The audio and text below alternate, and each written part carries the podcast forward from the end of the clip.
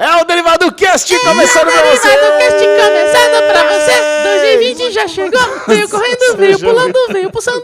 O Ale, o Ale, o Michel, o Bubu já É, chegaram. Muito bem-vindos! Eu sou o Michel Arouca, eu estou aqui novamente com os meus amiguinhos, que vocês já os conhecem, mas vou apresentá-los mesmo assim, começando com ele. calma Bruno aí. Clemente! Muito bem, calma aí, Ale. Vamos. Deixa o Ale explicar. O que você tá rindo, Ale? O Ale já começou, olha lá. Já Parece que foi ano, combinado o negócio. né? começa o ano perdendo o Alexandre Bonfá.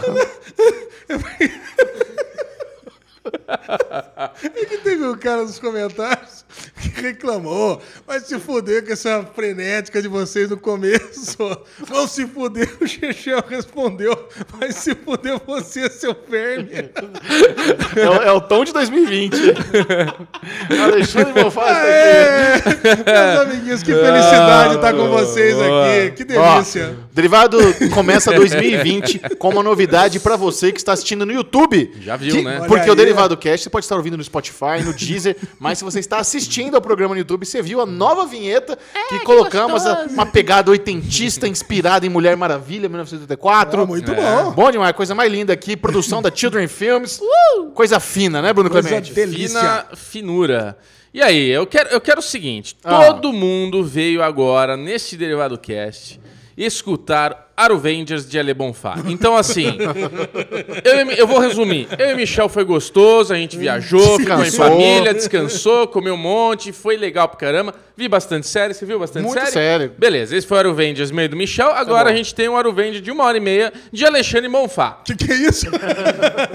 Pode brilhar, Lezinho. Ó, antes disso, até o final desse podcast, você vai saber o que achamos do Globo de Ouro. Ó. Nós assistimos um monte de filme, um monte de série. A galera quer saber. Vocês assistiram Messias na Netflix? Assistimos. Assistimos. Vocês assistiram o que mais? Drácula. Drácula. Assistimos. Assistimos. Tem É, to- Don't fuck with cats. Assistimos. Uh, assistimos inteirinha. muita coisa boa que nós vamos comentar, mas Succession? Não. Succession sim, ganhou o Globo de Ouro, pô. Vou assistir, vou assistir. Mas tudo começa com Arrowvengers, que é a nossa vida social, Não, rolezinhos. tudo começa com Michel Arouca. Antes de mais nada, parabéns pela cobertura do Global Awards Muito obrigado. 1925. É, eu acho que esse ano você, mais uma vez, se provou o maestro do negócio. Oh, porque, cara, que coisa complexa que parece que é simples, mas é difícil pra cacete. Porque o Michel tinha meio segundo pra dar a sinopse de tudo. Então, ah, tá aí o, o Papa, é, o filme teve oito minutos, tipo, já vem um segundo na pata. Cara, que Na difícil, um monte de coisa acontecendo na hora. A gente conversou pouco, mas, porra, é. é Contexto, você, não, contexto. Você que tá assistindo o Globo de Ouro na TNT, estava escutando Michel Arouca com- fazer os comentários. A gente tem nossos dubladores fantásticos, que também é um Tradutores. pa- tradutores, que é um pacha de um trabalho. É, eles estão café, praticamente dublando, né? Porque é uma coisa que é simultânea ali, né? Mas assim, é, é, é muito complexo. A dinâmica por trás das câmeras, porque tá tudo acontecendo, é diretor gritando no ponto e tal, e de repente entra o Michel comentando com os caras falando de fundo, com pessoas se mexendo do lado dele, e ele tendo que falar em meio frame ali, cinco milésimo de segundo, parecia troca de pit stop da Fórmula 1, né, Alezinho? Bom, vamos lá. É, para você que é novato aqui no Derivado Cast, eu faço os comentários do- das premiações de séries e filmes na TNT. então, nesse domingo, agora, louca. 5 de, de janeiro, aconteceu o Globo de Ouro 2020, que, aliás, eles querem que pare de chamar de Globo de Ouro. É Golden Globe. Golden Globes. Golden Globe. Não, é Golden aqui no Globes derivado vai Golden ser, Globe? aqui no derivado vai ser Globo de Ouro sempre. eu também, eu, eu falei pra eles que tem uma dificuldade muito grande. A vida inteira a gente trabalha com séries, Golden sempre chamou Globe. de Globo de Ouro. Eu vou chamar Mas de assim, Golden o Globe. prêmio se chama Golden Globe e a hashtag é Golden Globe, Golden Globes. Golden Globes. Mas, o- mas, enfim. E, e esse é um trabalho que eu amo muito. Esse, esse é o meu quarto ano como comentarista é, de awards. Então, assim, é, é um trabalho que eu curto chique. demais. E o, e o lado chique do trabalho, embora tenha muita pressão de você estar falando ao vivo, embora você tenha que se. pre- Imagina, 27 categorias, de 6 a 5 indicados por, por cada, e eu, eu tenho que ter comentário para todos. Por quê? O Globo de Ouro é o prêmio pirueta dos awards, então você nunca sabe quem vai ganhar. É. Então não adianta nada eu ficar me preparando pro, só para os favoritos. Ah, vou fazer aqui só se Morning Show ganhar, se Fleabag ganhar, se Chernobyl. Então eu eu gosto de ter comentário para todos. Tanto que quando o Remy ganhou, eu tinha lá e inclusive já Tava, tinha assistido deu, a série. Deu, deu texto, eu vi. É, eu assistia todas as séries do Globo de Ouro. E para isso, para fazer esses comentários, a TNT usa os estúdios da, da- de Buenos Aires. Não tem no Brasil a estrutura aqui para fazer eh, essa transmissão do áudio, né? Porque, embora eu não apareça, seja só a voz, tem eu que tem, eu faço os comentários, a Dani Taranha, que é a apresentadora, que ela dá o, o tunin, dá o serviço. Entrando agora ao palco, o Rick Gervais, não perca semana que vem, a nova série da Warner Channel, eh, Deus me adicionou, então ela fica dando esse serviço. E tem os tradutores simultâneos, que esse ano, em especial, no Globo de Ouro, o Robert Greathouse e a Regina eh, McCarthy, o, que ele- o trabalho que eles tiveram de fazer umas traduções ali em cima da hora, que não veio no roteiro. Cara, é muito difícil. Esse é um trabalho incrível, super complicado de fazer, e eles tiveram complicações extras esse ano. O Robert fez o- a tradução do monólogo do Rick Gervais ali no pelo. Nossa, não, não Cara, veio com isso, isso é uma coisa que eu ia perguntar pra você. Porque, cara, esse ano, se tem uma coisa que chamou a atenção de todo mundo, foi esse monólogo. Vamos falar de Rick Gervais. Não, né? de- Vai- isso, depois Ah, a gente vai vamos falar. Não, mas o que, eu, o que eu queria saber é se vocês já tinham esse texto Não. antes. Ninguém. Ninguém. Só ele chegou lá pra causar mesmo. Normalmente a gente tem. Normalmente É. a gente tem um monólogo inicial para eles traduzirem com antecedência. Mas nesse caso, o Robert teve que fazer na hora. Os discursos lá das mulheres que a, que a Regina fez também. Quem fez um puta. A, a Ellen. A Ellen ficou meia hora falando. Caraca, E ela teve que fazer ali na hora. Cara, O Tom Hanks também falou bastante. Tom Hanks, cara, Cara, isso foi legal. Esse ano foi complicado o trabalho de tradução simultânea, Foi, então a gente porra. tem que dar parabéns pro Robert e pra Regina, que fazem um puta trabalho A gente, excelente. a gente cara. vai fazer um bloquinho Golden Globes? É Vai, isso? vai. Golden Globes? Não é esse momento agora? Não, o senhor falou da experiência, então. É, só No- da experiência. Só experiência. Só, É. Não, é só É. dar os parabéns pra você, porque é isso, cara. É, Não, e eu é quero um agradecer. trabalho muito difícil. Quero agradecer a galera que acompanha o Derivado, porque eu senti o amor, cara. Não, então. e- Eu e- senti o amor. Isso é outra coisa, outro asterisco que sim. Tem que agradecer a galera, a galera prestigiando muito. E teve um cara que foi. Vou falar, vou falar sobre isso. Calma, calma. É, Daí eu vou falar. Ah, mas eu acho legal, porque não, a eu galera. vou falar, eu vou falar. É que assim, eu- primeiro agradecer o amor, É. porque assim, eu, eu não me lembro de ter tanta marcação no Twitter, no Instagram, das pessoas falando que estavam curtindo, que estavam assistindo, parabenizando. É, a minha avaliação pessoal é que ainda tem espaço para melhorar. Esse eu acho que eu, que eu eu con- consegui me soltando aos poucos. É sempre assim, você come- começa mais preocupado, meio travado, e aos poucos, a hora que eu, eu tava subindo ao palco, alguém tropeçou, já, oh, não cai não, tal, já começa a ficar, tem mais Não, liberdade. Só o Elton John. é, o Elton John dá uma tropicadinha ali, a gente já zoa e tal, então... Cai não, amigão. Isso é legal, quando você começa a se soltar. É. Então você começa um pouco mais preso, é normal, por quê?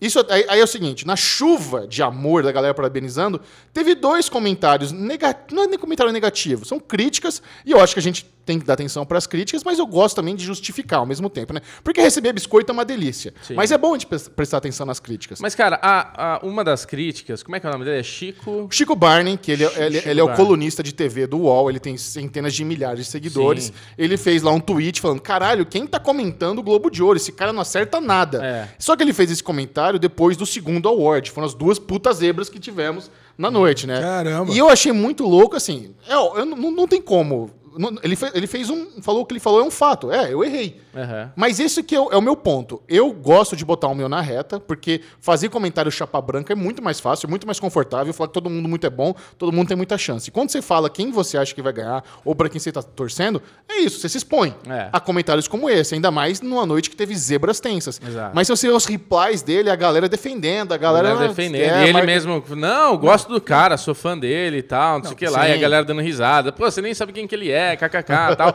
Mas o que, eu acho, o que eu acho legal, assim, em nenhum momento é reclamar do Chico. Eu acho que Não, ele- não foi- não- é, é- é o que você falou, acho que é legal ter a crítica, Sim. porque a crítica ela te faz melhorar. Claro. Então, assim, tem que observar Não foi o que tá desrespeitoso, não foi pessoal, não tem nada Exato. demais. Não vejo problema nenhum Mas no o, que ele falou. o, o que é muito legal e, e- e o que eu gosto de, dos seus comentários e que toda vez eu posso vir aqui e ficar falando um monte de coisa, que é ruim você ficar se gabando, parece que você tá querendo pagar, né, de gatão. Então eu e o Ale, a gente tem moral, amizade, conhecimento para falar de você sem você precisar falar Certo. sobre nada.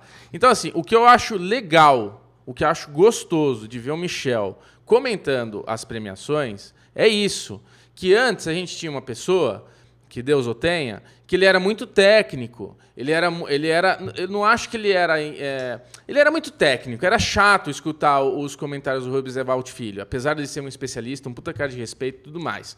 Dito isto, é legal o Michel vir com a opinião dele de se arriscar e de tentar acertar.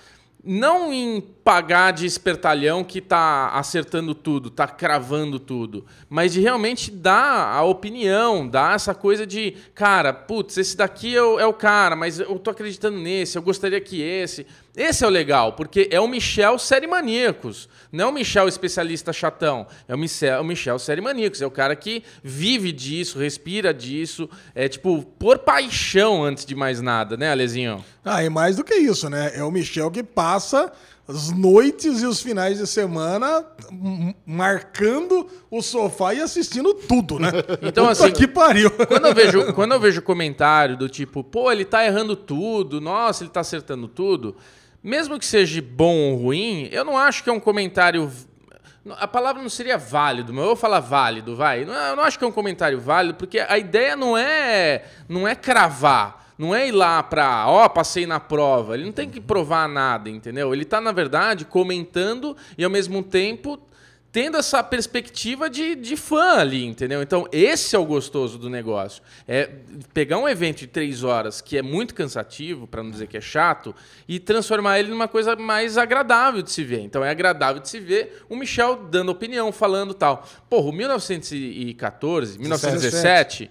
Pra mim foi um, um negócio muito chato, assim, ter ganho como melhor filme. Só que na hora que ele ganhou como melhor filme, eu fiquei puto, fui no Twitter, falei, nem fudendo, Coringa é o meu filme favorito, é o que merecedor e tudo mais. Mas na mesma hora que eu tuitei isso, o Michel falou, porra, ele foi gravado com cenas de oito minutos, plano sequência, e feito de uma maneira para somar essa cena com a outra, que na- no final ele parece que é um plano sequência inteiro de duas horas, onde a guerra durou. Essa, essa, essa Missão. guerra, essa missão, duraram duas horas. Falei, caralho, esse filme deve ser bom mesmo, capaz dele ter merecido essa porra. Então, quer dizer, além do cara estar dando opinião ali, ele vem com um aspecto técnico que não é chato. Eu não quero saber, ah, mas ele falou uma coisa técnica que eu falei, caralho, fudido, velho. Eu não sabia disso, tem, que ver essa porra. Então, assim, acho que é, é isso. Acho que foi construtivo, é legal. Acho que o, o- o gostoso, o- além do comentário dele, o gostoso foi ver a galera defendendo e ele mesmo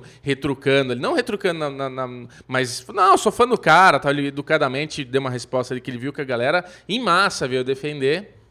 Então, assim, muito legal, Michel. Parabéns. Muito obrigado, cara. Boa. Muito obrigado. Muito obrigado a todo mundo. A lesão é, nóis. Boa, Acompanhando sempre. E, cara, e o. Uma das partes mais gostosas de fazer esse trabalho de comentarista é ir pra Buenos Aires, cara. É. Buenos Aires, a gente tá aqui em São Paulo, num puta de um verão, quente pra... O clima lá tá uma delícia. Climinha gostoso, sai na rua caminhando, aquela cidade com aquela comida boa, você fica num hotel gostoso. Então a TNT te dá toda essa esses recursos para você ter o conforto e as habilidades de fazer o seu trabalho bem feito. Recurso Não tem habilidade. Ah, comer tibone lá é recurso habilidade. Aquela É chuleta. uma cara de Chuleta. pau inacreditável. É, sem Não, dúvida, tem. Agora, Não, não, não, agora não, não, passou não. do limite. O é. que, que você vai pesquisar aí? Não, eu só, Ah, eu só tô o botando é. prêmio. Não, tô vendo aqui chuleta na, na Argentina. E ó, e domingo que vem tem mais, hein? Domingo, dia 12 de janeiro, tem o Critics' Choice Awards, outro prêmio muito legal que ele não é tão famoso como Globo de Ouro, Oscar, mas é o prêmio que os críticos de TV e cinema dão para os próprios filmes e séries. Então talvez esse é um prêmio que vai bater mais com a gente. Eu gosto, eu curto Critics pra caramba. Então domingo Legal. que vem, mesmo horário, esse não tem tapete vermelho. Então tem, tem menos horas assim para assistir, é só é, o- é o prêmio direto e estaremos lá de volta comentando. Então eu já embarco para Buenos Aires na, na quinta-feira de novamente. É, daqui a pouquinho a gente vai falar sobre os vencedores, né? Tá bom. Isso, no gente no Daily News. a gente Muito comenta do, do- do papo todo. E daí voltamos para o começo, Isso. onde Alexandre Bonfá irá contar suas aventuras bonfalícias. Ó, Todos o- nós, né? Porque eu não tô sabendo o que vocês fizeram na virada de ano. Já falei que eu Cara, fiz, eu vou dar uma boa resumida. Meu final de ano foi família, sossegado. Minha mãe, minha mãe veio de Peruíbe no ano novo e como ela trabalhou no Natal e ela tem um negócio de mãe que ela não passou, não teve a ceia natalina com os filhos, então ela fez o jantar natalino, ela fez no ano novo. Então ela preparou lá um peito de peru, arroz com amêndoas, purê de maçã que eu gosto no peito de peru, fez um monte de coisa lá e fez aquela ceia de ano novo delícia. Aí meu irmão veio, meus sobrinhos, então foi bem gostoso. Mas é isso. Fiquei em São Paulo, não viajei. No Natal passei na casa da Juju com a família dela, também fartura, gostosa. Mas foi uma coisa econômica e tranquila. Bubu também deu aquela viajadinha, foi num Ah, o hotel com Bobo a tava, família. tava numa puta num hotel fazenda, all inclusive, não lá, era um puto sabendo. hotel fazenda, não, Lezinho. Era um hotel fazenda gostoso aqui perto de São Paulo, 180 quilômetros da, É Espírito da, Santo do Pinhal, Bubu? da Isso, Espírito Santo do Pinhal. A gente ficou numa fazenda lá que tinha um esqueminha all inclusive, sim, né? Almoço, janta, Bebedeira. é, bebidas à parte. A parte? À parte. Então isso não é é all inclusive, inclusive, é. caraca. Mas se for Camp- Almost all inclusive. É, almoço all inclusive. Open bar de comida. É isso, mas Open cara, food. é, Open food. eu eu acho muito gostoso, assim. Eu gosto de viajar, eu gosto de ir pra praia, mas fim de ano, esse, esse exclusivamente, é, é, foi um ano muito puxado, assim, pra gente aqui, série Maníacos, produtora de vídeo mesmo. E eu tava muito estressado, eu falei, cara, eu, eu quero fazer, assim, um, um, um banho de imersão de fazer porra nenhuma. Dolce Farniente é o cubo.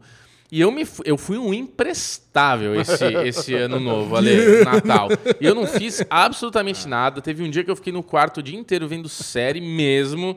Tipo, saí pra tomar café da manhã. A Sabrina ficava até brava comigo, que tocava lá uma, uma, uma gonga lá, tocava Sino, um sino. sino de, de almoço. O Michel até brincou que você tá uma fazenda militar aí, velho? Tá com o Bolsonaro. Eu falei, não, cara, os caras só estão tocando sininho na hora do almoço. Eu vi essa parada. Caraca. Porque eu estudei em colégio interno e tem a cineta do almoço, É, né, então, velho? não, deu meio dia e que meio, o é. almoço tá servido. Era pra saber que o almoço tá servido, puta. E eu era militar, assim, tocava e já ia correndo almoçar. Ah, o Bubu, cara, da meio-dia, E essa- se ele não come, ele já tá puto. já. É, então, aí eu, eu fui lá, já comia. Cara, eu comi, eu, teve esse dia que eu comi, fui pro quarto, fiquei vendo filme. Tinha ar-condicionado? Não, ventilador de teto, delícia. Já... re- O Ale, inclusive, você percebe que os áudios dele tá sempre embaixo de ventilador de teto, né? Ué, ué, ué, ué. Sempre tem um barulhinho de ventilador de teto. É, mas enfim, é, foi, foi bem paz, bem lazer, assim. A Sabrina, é, em alguns momentos ela gosta de andar, fui andar com o pai lá, ficando subindo e descendo. As coisas que o Ale adora fazer. Fazer uma trilha. Fazer trilha, é. E o Vitor, porra, é, ficou super à vontade, piscina, puta, jardim. Então, Essa- assim, Essas duas semanas de recesso foi tão relaxante que eu fiquei entediado. Tava louco pra viajar pra, Isso, pra eu- Argentina pra trabalhar. E, eu, eu- e e aí você vê como esse foi bom, né, o que a gente fez. Porque eu e Michel, isso foi muito engraçado. Eu escrevi, caramba, caras, tô morrendo de saudade de vocês. na- graças a Deus tá acabando, bora voltar a trampar, não sei o que lá. O Alesão mandou, que que é isso? Que que é isso? Falei, Alesão, bora trabalhar, velho. Bora- ver série, botar em dia que a gente já vai comentar. Não, cara, aqui modo férias ainda. Mandou foto, piscina, bebida e não sei o que lá. Então eu tô ansioso, porque eu já sei, eu já sei de. Eu tenho spoilers maravilhosos da Spoilers. festa de fim de ano de Alemofá. Então, Ale, não quero estragar a brincadeira. Brilha. Brilha com você, mas eu só quero fazer uma pergunta. É. Foi, não foi um pouco exagerado? Cara, eu acho que não. Eu acho que foi bem light, inclusive. Foi bem light. Foi bem light, foi bem po- tranquilo. Ale, eu posso falar que você estourou o limite do cartão três vezes? Ou pega mal? Acho que me pega meio mal, né? ah, então tá. Então não vou falar. Acho que me pega meio mal. Cara, o, o negócio é o seguinte: eu tava em casa nesse pós-natal, né? A gente pegou, já tinha pós-natal, e eu tava meio ressabiado com essa viagem que a gente ia fazer, porque eu não tava entendendo qual que era a vantagem de sair lá da casa da Lu, que é onde mora a, a Lu, minha esposa, e a minha cunhada, pra ir pra uma outra casa em Brotas, que é onde a gente tinha decidido ir Certo. passar o- essa virada de ano. Porque, pô, lá a gente já tem tudo, já tem piscina, já tem churrasqueira, já Lá tem. em Campinas. Em Campinas. Lugar. Pra aqui, pra uma outra casa, como é mais pra quê? Ir pra uma outra casa onde tem churrasqueira, onde tem piscina e pra gastar dinheiro. Então, quer dizer. Aí eu falei, não, mas tem os passeios de cachoeira e coisa e Puta, tal. olha, adora. Não dá pra fazer assim, um eu falei, pô. Imagina eu ler no falei assim, rafting. eu, eu sei que no final das contas eu fui convencido aí pra esse passeio, mas eu falei, olha, eu não vou em nenhum passeio de natureza. O que é o mais... Brotas é famoso por Eu isso. falei, cara, mas aí eu tenho que tirar o, o chapéu pra Lili, pra minha cunhada, que ela consegue acomodar todo mundo, cara. Tipo assim, você foi em oito pessoas, cada um com um contexto diferente, ela vai conseguir acomodar todo mundo num passeio. Aí o Maurinho, meu irmão, tava aqui ainda, que veio aqui no derivado, nos derivados passados. Ele foi lá com a gente, então a gente tava numa casa em oito pessoas, alugou. E eu fui, a gente pegou, peguei meu Peugeotzão delícia. cara, e minha mãe, cara, acho que ela roubou uma praga fodida, porque ela pegou, o final dessa história é surpreendente, mas ela roubou uma praga fodida. Não vai com o seu carro, que o seu carro tá com problema. Falei, pode deixar, mãe, lógico que eu não Sua vou. Sua mãe e o Bubu, né? O Bubu, não, o Bubu então nem se fala, né? O Bubu, cara, ele tem um voodoo com o meu Peugeot que ele fica é, lá espetando. Tem um voodoo. o cara tem um carro de 500 mil quilômetros e eu que tenho um voodoo. É. O cara não cuida do carro. Não, tudo bem, sério segue o jogo. Aí peguei, fomos pra lá, pegamos uma. Primeira, primeira surpresa, a casa era sensacional. pô pegar uma casa, puta piscinona, área de churrasqueira deliciosa, quarto gostoso, ar-condicionado para todo lado. Já gostei, já me senti à vontade. Eu falei, na pior das hipóteses, eu fico aqui na casa todos os dias, aqui fazendo churrasco, já fiquei bem. Aí, segundo passo, já comecei a gostar da escolha dos passeios. Porque agora Brotas. Vocês já foram para Brotas? Nunca foi. Cara, Brotas tem uns passeios, cara, que tem uma estrutura para bom vivan. Pronto. tem uma estrutura, porque antigamente, é tipo as últimas vezes né? que eu fui para Brotas, meu, era tipo natureza mesmo camping que você entra pra trilha, cara mosca dele. pra todo lado, sabe? Mano, cara, cara, você chega a uma certa idade, você tem que assumir que umas coisas você não gosta, porque cachoeira é coisa pra adolescente, tá ligado? Aí, eu, meu, você, meu, não, assim, você Ale, dói não. o pé, não, dói o pé, água gelada, aquela água, nossa, você, fica, você imagina, né? cabelo esvoaçante, aquela água caindo em cima de você. Não é bom isso, cara. É água gelada, a água começa a doer, aí, sabe, dá bico de papagaio, que é uma merda. Bico de papagaio.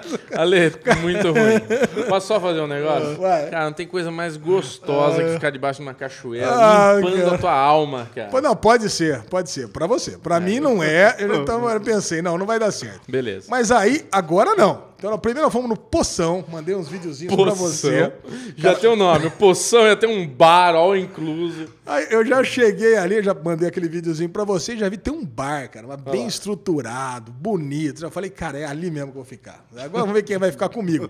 Só queria que um ficasse, né? Se um aceitasse, na pior das hipóteses, com o Maurinho, né? Que é meu irmão. Ele, Maurinho já tava. Ele já ia ficar lá comigo, tava ali, tava tudo certo. Mas aí eu fui ver, eu escolhi, tinha um, um lance lá que era flutuação. Falei, pô, essa flutuação acho que eu vou fazer. Porque você tinha tirolesa, você tinha uma arvorismo. parada de arvorismo, pô, rafting, ah, rapel. Falei, não, não vai dar para fazer nada disso. Mas aí depois eu vi que nem se eu quisesse, que era tudo 110 quilos limite. eu tava escolhendo para fazer, cara, não sei porquê. Inclusive a flutuação. Aí quando eu olhei assim, eu fiquei pensando melhor, eu falei, quando eu vi, deixa eu dar um vídeo, deixa eu olhar um vídeo, né? Que a pessoa passa o vídeo mostrando como é que funciona.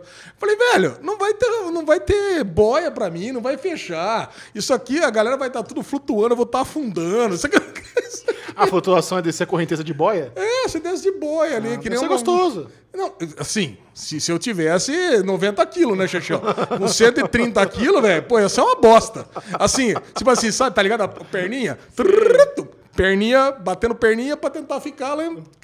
Ia ser uma bosta, velho, tenho certeza. Aí eu já tinha decidido não ir, depois eu vi que o peso máximo era 110, aí eu vi que eu não podia ir, nem se eu quisesse. Pronto.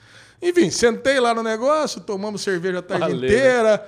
Aí eu comecei a, tentar arrumar a garçonete lá pro meu irmão, essas coisas que a gente faz bêbado. Enfim, cara, foi muito Você legal, tava, muito você tava, você tava divertido. agitando a garçonete do local pro seu irmão. É, bom, ela gostou também. Cara, começou um, começou um clima gostoso, era aquelas coisas. Você não levou a pé. Não sei se ela achou gostoso. Não, achou? Achou. Já achou, já achou. Tá, tá divertida a situação ali. E vem, a gente passou os dias aí nesse esquema. É churrasco na casa, é bebedeira no- nos parques. Mas a galera. E, e quem queria fazer lá, ir pras cachoeiras, ir pras tirolesas? Henrique foi na tirolesa sozinho, cara. Porra, bem alta mesmo. Puta, ele adorou, voou. Henrique tava se divertindo, a Lu tava se divertindo, tá todo mundo se divertindo. Tava tudo, tudo na beleza. Até Fomos no, assim, os bares de lá. Tem uma coisa que vocês iam. Vocês não iam acreditar num prato Ele ia falar de mas já comer. mudou um pouco. de comer, cara. Tem um, um pão com ovo. Eu olhei assim e falei, não, eu quero um pão com ovo. Aí todo mundo decidiu pedir, eh, metade das pessoas pediu. Você pediu pão com ovo, tipo entrada, Eu né? pedi, é, era só a entrada. Cara, mas o pão com ovo eu quero, um pão caseiro. Acho que foi uma das coisas mais gostosas que eu comi na minha vida, cara. Ela pega um pão, tira o miolo do, tira o miolo do pão, bota um ovo cru lá dentro, aí tampa com parmesão, aí ela frita o pão, e depois vira do outro lado, aí ela sela com o parmesão embaixo, aí fica um ovo mole dentro do pão. Puta que pariu, eu vou falar pra você, cara. Eu falei, não, eu vou precisar comer esse pão com ovo de novo. Aí no último dia, a gente já tinha acabado tudo, botamos as coisas no carro, falei, não, vamos lá comer o pão com ovo, né? Vamos pegar o ovo, botei o carro, botamos as malas tudo no carro, Já botou. tá no fim da história? É. Ah, cara, senão eu vou ficar, senão o derivado vai, vai, Ah, que- vai horas aqui no negócio. Tá. Aí eu tava no último dia, aí botei a. a- tava eu, a Lu, o, o Maurinho e o Henrique. Comedido, né, essa história? Pois é. Tô decepcionado. Tô esperando a hora que você vai pro hospital, como alcoólico. é, ó. Não, tá tranquilo. Aí botamos todo mundo no carro, tava indo comer esse pão no último dia. Mas como é que foi a virada do ano? Contar 5, 3, 2, 1? Como é que foi lá? Ah, virada do Depois eu volto. Depois, depois eu volto na virada do ano. Virada do ano É foi um tipo churrasco. amnésia, né? Você tem que ir encaixando as peças. pra- Aí, cara, saindo com o carro, aí andamos duas, três é, quadras, aí de repente o carro desligou, do nada, mas tipo assim, vum, e parou. Eu falei, caralho, parou o carro, né? Desligou tudo, mas Aí desligou. você viu tua mãe na tua Aí, frente, é? caralho, Aquela... cara, eu falei, cara, o que, que é isso? Aí peguei, desliguei, tentei ligar de novo, falei, ah, acho que, sei lá, desligou, né? Tudo. Aí de repente começou a sair uma fumacinha do capô, aí tentou abrir a porta, tentou, não liga, não liga. Aí o Maurinho, meu irmão, ele pegou assim, ó, deixa eu dar uma olhada na frente. Aí eu abri o capô, ele falou da mulher, porra, tá pegando fogo! Tá pegando fogo. Eu falei, cara, é modo de dizer, né? Tá pegando fogo. Aí, cara, eu saí lá na frente, olhei, nossa, tá pegando fogo mesmo. E as portas não abriam, né? Que travou o carro, não tem a bateria. A bateria tava fazendo um barulhinho, tipo Dunkirk, assim, né? Tac, tac, tac, tac, tac, tac, tac, tac. Eu falei, caraca, cara, e eu, eu quando tem essas coisas de macho pra fazer, eu fico parecendo o urso do pica-pau, sabe? Correndo do lado pro outro, assim. Não, e você assim, vê como ele manja. A bateria do carro tava fazendo esse barulho. Tac, tac, tac, tac. Aham. Cara, o negócio, eu, eu não sabia o que fazer. Aí a Lu meio que saiu desesperada, arrancou o Henrique do carro, né? Meio sem abrir. Cara, eu não, eu não sabia o que fazer. Ela, "Ah, o extintor, o extintor. Cara, eu não sabia nem procurar o extintor no carro. cara. Eu não tinha, eu não sabia nem que extintor não era mais obrigatório. Essa cara- aí a Lu deu um berro comigo, ah, ah, extintor! Pô, tava passando um cara da caminhonete, eu, pá, para, para, para, pelo amor de Deus. Aí o cara parou, deu o extintor na minha mão. Eu não sabia o que fazer com o extintor, cara. Eu tentava puxar o negócio, o negócio não saía. Maurinho pegou de mim, puxou o extintor, jogou lá, apagou a parada. Falei, puta, graças a Deus. Inútil, hein, Ale? Não, cara, muito, Caralho. cara. Eu Não, tenho, era cara, tipo assim, era um fio que deu curto. Agora eu derretei o carro inteiro porque ali eu não, não sabia apertar o extintor. Cara, aí essas cidades é Isso engraçado. tudo durou né? quanto tempo ali, essa pegando fogo? Uns 15 minutos. Caralho, regaçou. Não, cara, você sabe, eu, eu fico pensando, eu fico pensando assim, cara, se eu, se eu tivesse sozinho, tipo assim, se não tivesse Você acontecido. largava pegando fogo. Se eu tivesse, isso teria Você acontecido. pegava uma cerveja e via o carro pegar fogo. Isso, não, isso teria acontecido na volta do, do derivado, provavelmente, né? Eu teria, eu teria parado, eu teria ficado dentro do carro, não teria nem percebido que tava pegando fogo, não teria nem aberto o capô. Morria. Teria acho que eu teria morrido, cara. Teria explodido o carro comigo lá. Teria ligado pra alguém lá, teria jogado um Candy Crush, teria explodido o carro comigo lá dentro, cara. Eu não teria nem visto que tava pegando fogo. Aí eu sei que essas cidades pequenas é engraçado, né? Tem, tem uma entidade que é aquele cara que aparece do nada, que faz de tudo pra te ajudar. Não sei se vocês já perceberam isso. E apareceu do nada um cara que era um bombeiro da cidade. E, e, cara, e o cara vai e liga pra um, e tenta dar solução, e liga pra oficina, e liga pro guincho, e liga pro cara que aluga carro. O cara, o cara- eu sei que o cara me ajudou de todas as formas possíveis, cara. Só que no final das contas, peguei o carro, botei no guincho, larguei o carro lá e voltamos de táxi. E o bombeiro? Deu uma caixinha pro bombeiro? Só deu um abraço o nele? cara, cara, o cara, aí quando botou o carro no guincho, o cara, agrade- o cara me cumprimentou, falou, cara, valeu, não sei o que lá, qualquer coisa, tô precisando, deu o telefone dele e foi embora. Porra, que anjo. Cara, o cara é um anjo mesmo. Ó, vale, pô, cara, deixa eu te fazer um agrado aí. É, deixa eu voltar. pagar, deixa eu então. voltar. Agora, agora eu vou ter que voltar, talvez um dia pra buscar o carro. Talvez no um dia. mais Ou talvez. O cara, o guincho, cara, mil reais quase. Pra trazer o carro? É, de brotas pra cá. Caramba. Cara, eu vou falar pra você, mas olha, foi uma história que eu, eu fiquei pensando, né? Eu falei, nossa, o que, que eu faço agora? Eu, eu tiro só o notebook do carro, salvo os board game da Lili, eu faço stories. Não, o porta-mala do carro do Alê é uma infinidade de coisas Não, ali. eu tinha, você não acredita, eu tinha limpado o porta-mala. Caralho, primeira vez em 2019. Primeira vez, a primeira vez na década Por que eu isso tinha que pegou limpado. fogo o carro. Por isso que pegou fogo. Ai, cara, eu sei que ai, foi um sofrimento esse negócio. Como você veio hoje pra cá? Eu vim com o Aníbal, meu cunhado. Ah. Ele tava vindo de São Paulo, de- desde o final das férias dele, tava vindo e me deixou aqui. E como você vai voltar? Não sei. É lesão precavida, É, hein? muito boa Muito essa bom, história. lesão. Parabéns. É, cara, mas foi E agora, muito 2020, então, um carro novo, é isso? 2020 eu não sei o que eu vou fazer ainda, cara. Eu vou, 2020, talvez, você ó, aí, ouvinte do Derivado Cash, tem uma concessionária, tem um tio que tem uma concessionária. Por favor, mande um comentário aqui que Alexandre Bonfá vai trocar de carro sem falta esse ano. Você- Ou, ou Bruno Clemente muda de nome. Olha, É, eu dei a dica pra ler, né, Alezinho? E daí ele fica falando que eu sou o voodoo. Não é voodoo. É, é- Não tem coisa mais fácil do que você mandinar do teu carro. Prever o que vai acontecer com o teu carro é fácil. Vai quebrar. Óbvio. Ah, cara, mas Então assim, tem mas que passar pra frente. mesmo. completando a viagem foi muito gostoso, cara. Passar lá 5, 6 dias com a galera. Aí você chegou, de- depois de duas semanas bebendo, você chegou em casa e deu aquela relaxadinha, né? Não, foi Los Vaqueiros, né? Porque eu tava com saudade do Renatão, que é o dono Que que é Los Vaqueiros?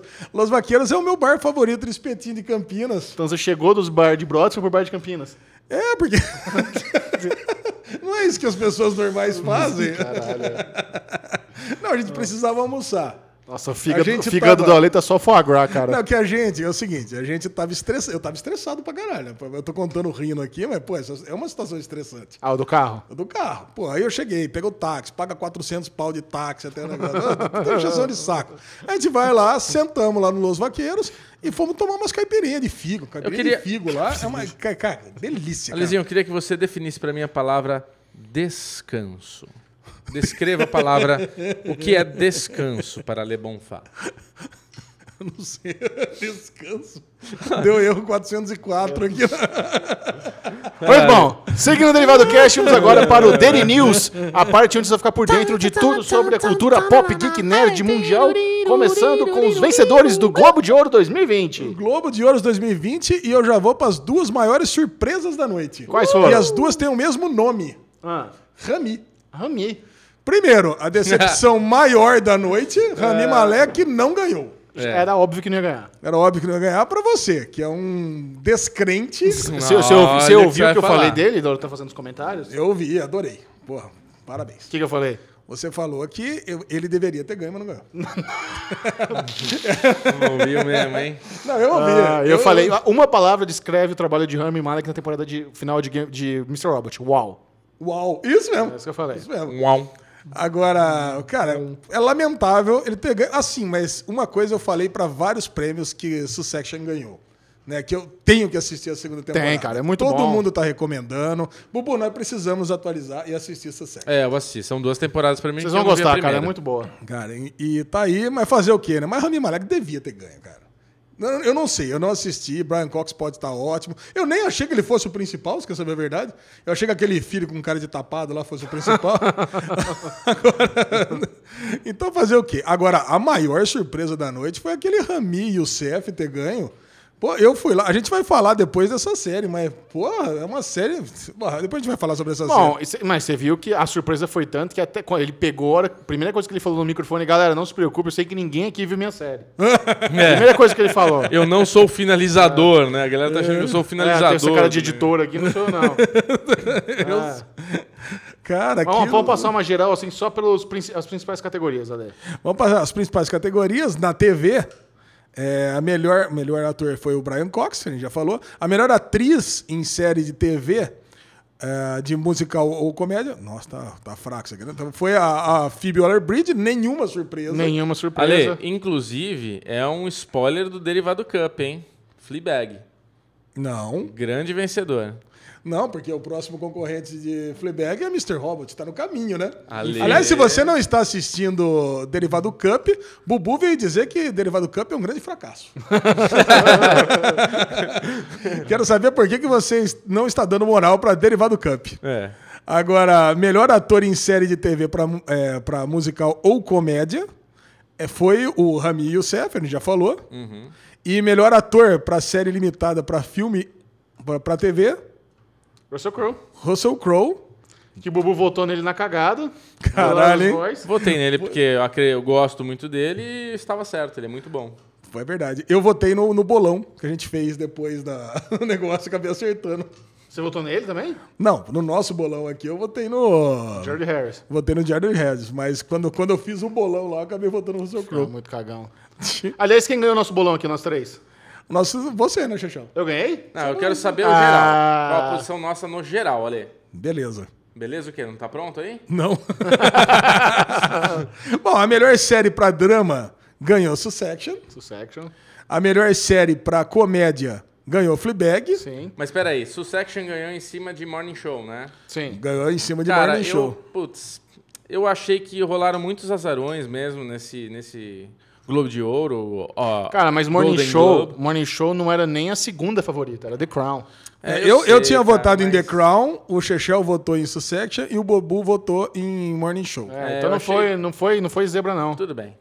Ó, na, série, na melhor série de comédia, nós três tínhamos votado em Fleabag e Fleabag ganhou. Sim, minissérie Chernobyl, tudo certo por aí. É, e a minissérie Chernobyl, porque é o que a gente tinha falado, né?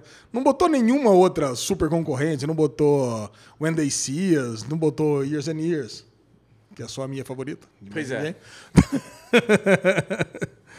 e é isso daí. Melhor atriz em, em, em série limitada ganhou a Michelle Williams, que é a série de Fosse Verdon, que só o Chechel viu no Brasil inteiro. né? Por isso que só ele ganha.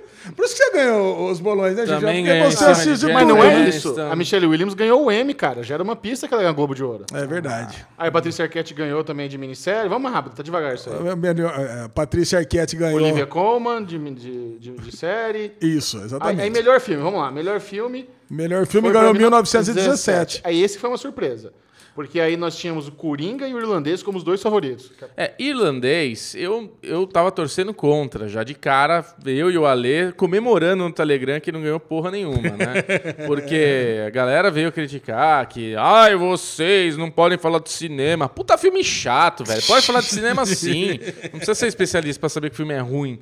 É, o filme é lindo, tem muitas coisas, mas o filme é, puta, foi zoado no, no, no Golden Globe, né, cara? Que é muito longo, é muito chato, não sei o que lá, e não ganhou. Então, felicitamos. É, o Não irlandês- ganhou nada, cara. Nada. Então, mas você acha, Chechel, que teve uma implicância contra a Netflix? Cara, eu acho que não. Ano passado, Roma foi um puta sucesso. Não tem essa. Não, mas esse ano. Então, assim, mudou esse ano. Porque eu acho- o irlandês não ganhou nada. Cara, o Irlan- o le- Dois papas não ganhou nada. Mas é que assim, o Dois Papas também, quando o Fernando Meirelles estava dando entrevista no Tapete Vermelho, ele falou, cara, é, é difícil, tal, o Dois Papas é bom, mas realmente não estava ali no páreo para ganhar. E o lance do irlandês é isso, o irlan- o irlandês, por ser do Scorsese, por ter Al Pacino, por ter Robert De Niro, por ter Joey Pesci, é um filme que todo crítico de cinema, todo editor-chefe de um site de cinema tem vergonha de falar mal.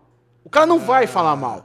E tanto que a gente saiu lá da cabine de imprensa, tava todo mundo falando mal, e quando a gente foi ler a crítica da galera, todo mundo dando cinco estrelas. E aí, o Alê falando... É, entendeu? Foda-se. O- é, é um, é um negócio que é credibilidade. Você não pode ser um crítico de cinema e falar mal do irlandês. Vamos falar Entre bem do aspas. farol aqui, Alê? Lógico que não, né? Logo mais você ouvirá nossa crítica de O Farol. E me- melhor comédia era uma vez em Hollywood, levou também essa. Cara, eu fiquei muito feliz, cara, de do Tarantino ter ganhado o. Também Porque eu fiquei feliz. adorei esse filme, tá no Também meu top gostei. 3 dos filmes do Tarantino. E eu achei que ele não ia concorrer, porque tem uma, teve um, um certo hate contra esse filme, eu não sei porquê na época. Não, não teve não, foi sucesso. Não teve, não, foi Não, um teve um sucesso. sucesso, Agora, mas assim, que- colocavam ele fora do top 5. Muita É, gente eu. colocou. O que Ah, você? ficou- Sim. Bonito, hein? O que foi surpreendente foi o Leonardo DiCaprio, mais uma vez, como azarão não levar, né, cara? Todo mundo ganhou prêmio. A Marg, a Marg Robbie ganhou? Não. Não, a Marg Robbie entregou pro, pro Tarantino, É. né?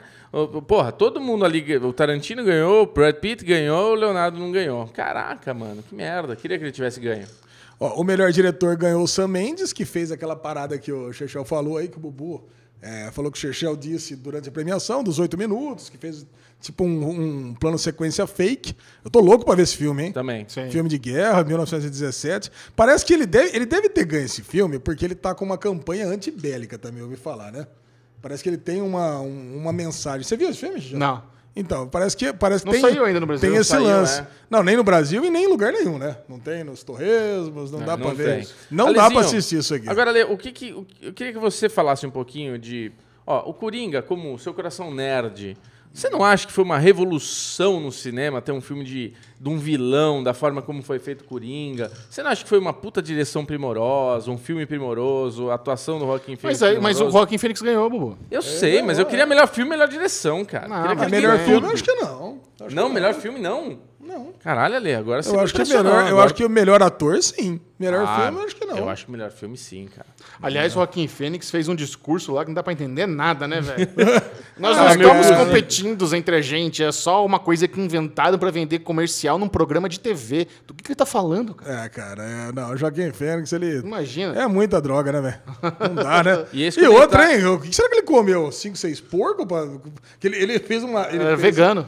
Ah, oi? O jantar era vegano, não tinha porco. Não, mas ele, ele emagreceu 23 quilos pra fazer o negócio. Em pouco tempo, agora já tá gordão de Ah, novo. tá. Caraca, tempo cara. que lançou o filme, né? Mas o filme foi ah, feito... verdade, ó, é verdade, o tempo. Faz dois anos que ele filmou esse filme, Alex. Ah, bom, tá bom, desculpa. Aí, melhor atriz em. precisa falar tudo, vamos tudo, lá. Então vamos lá. Então, vamos Acabou, acabou então. Melhor... Ah, melhor animação foi surpreendente também. O Link Perdido, ele tá passando eu assistir lá no meu, na minha caixinha mágica lá. Faz muito tempo eu não tava dando a menor bola. Aí parece que é legal, né? É legal. Você assistiu o Link Perdido? Assisti, tem stop motion, bem Você bonito, gostou? caprichado. Gostei. Mas você acha que bate Toy Story 4? Cara, Não, Toy Story não 4 acho. foi muito, Eu prefiro Toy muito Story 4. bom. Prefiro Toy Story, eu A concordo. história boa, Mas diz que animação. continuações não ganham, né? Parece que eu vi um negócio que raramente uma continuação ganha melhor animação. Mas você também acabou de ver Toy Story 4 ali. Puta, hum, foi muito bom, cara. Fiquei, curti o discurso do Bong Joon-ho, do Parasita, quando ele subiu ao palco Também lá gostei. Pra pegar o Globo de Ouro dele, dando aquele shade lá que os americanos não gostam de ver filme sem legenda. É. Isso pra gente aqui do Brasil também é um shade que vale para pro mundo inteiro. Bom, É ganhou, isso. ganhou, né? Não ganhou. Agora vamos falar do mais importante, né? O Rick Gervais. Rick Gervais. Vamos lá. Ele, Vamos ele lá. ganhou. Eu acho que antes, ali, antes a gente tem que falar que foi lindo o prêmio de O Concur para o Tom Hanks. Mostrar aquele clipezinho de todos os filmes que o Tom Hanks Eu fez. senti falta do terminal naquele clipe. Não vi.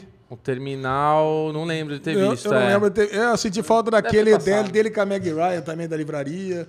Eu tava esperando, eu Ah. Agora, tava esperando. vamos Não, fazer a Meg uma- Ryan passou a cena dele com a Meg Ryan. Passou? Pode ser outro filme, mas teve ele com a Uma curiosidade, qual é o seu filme favorito do Tom Hanks?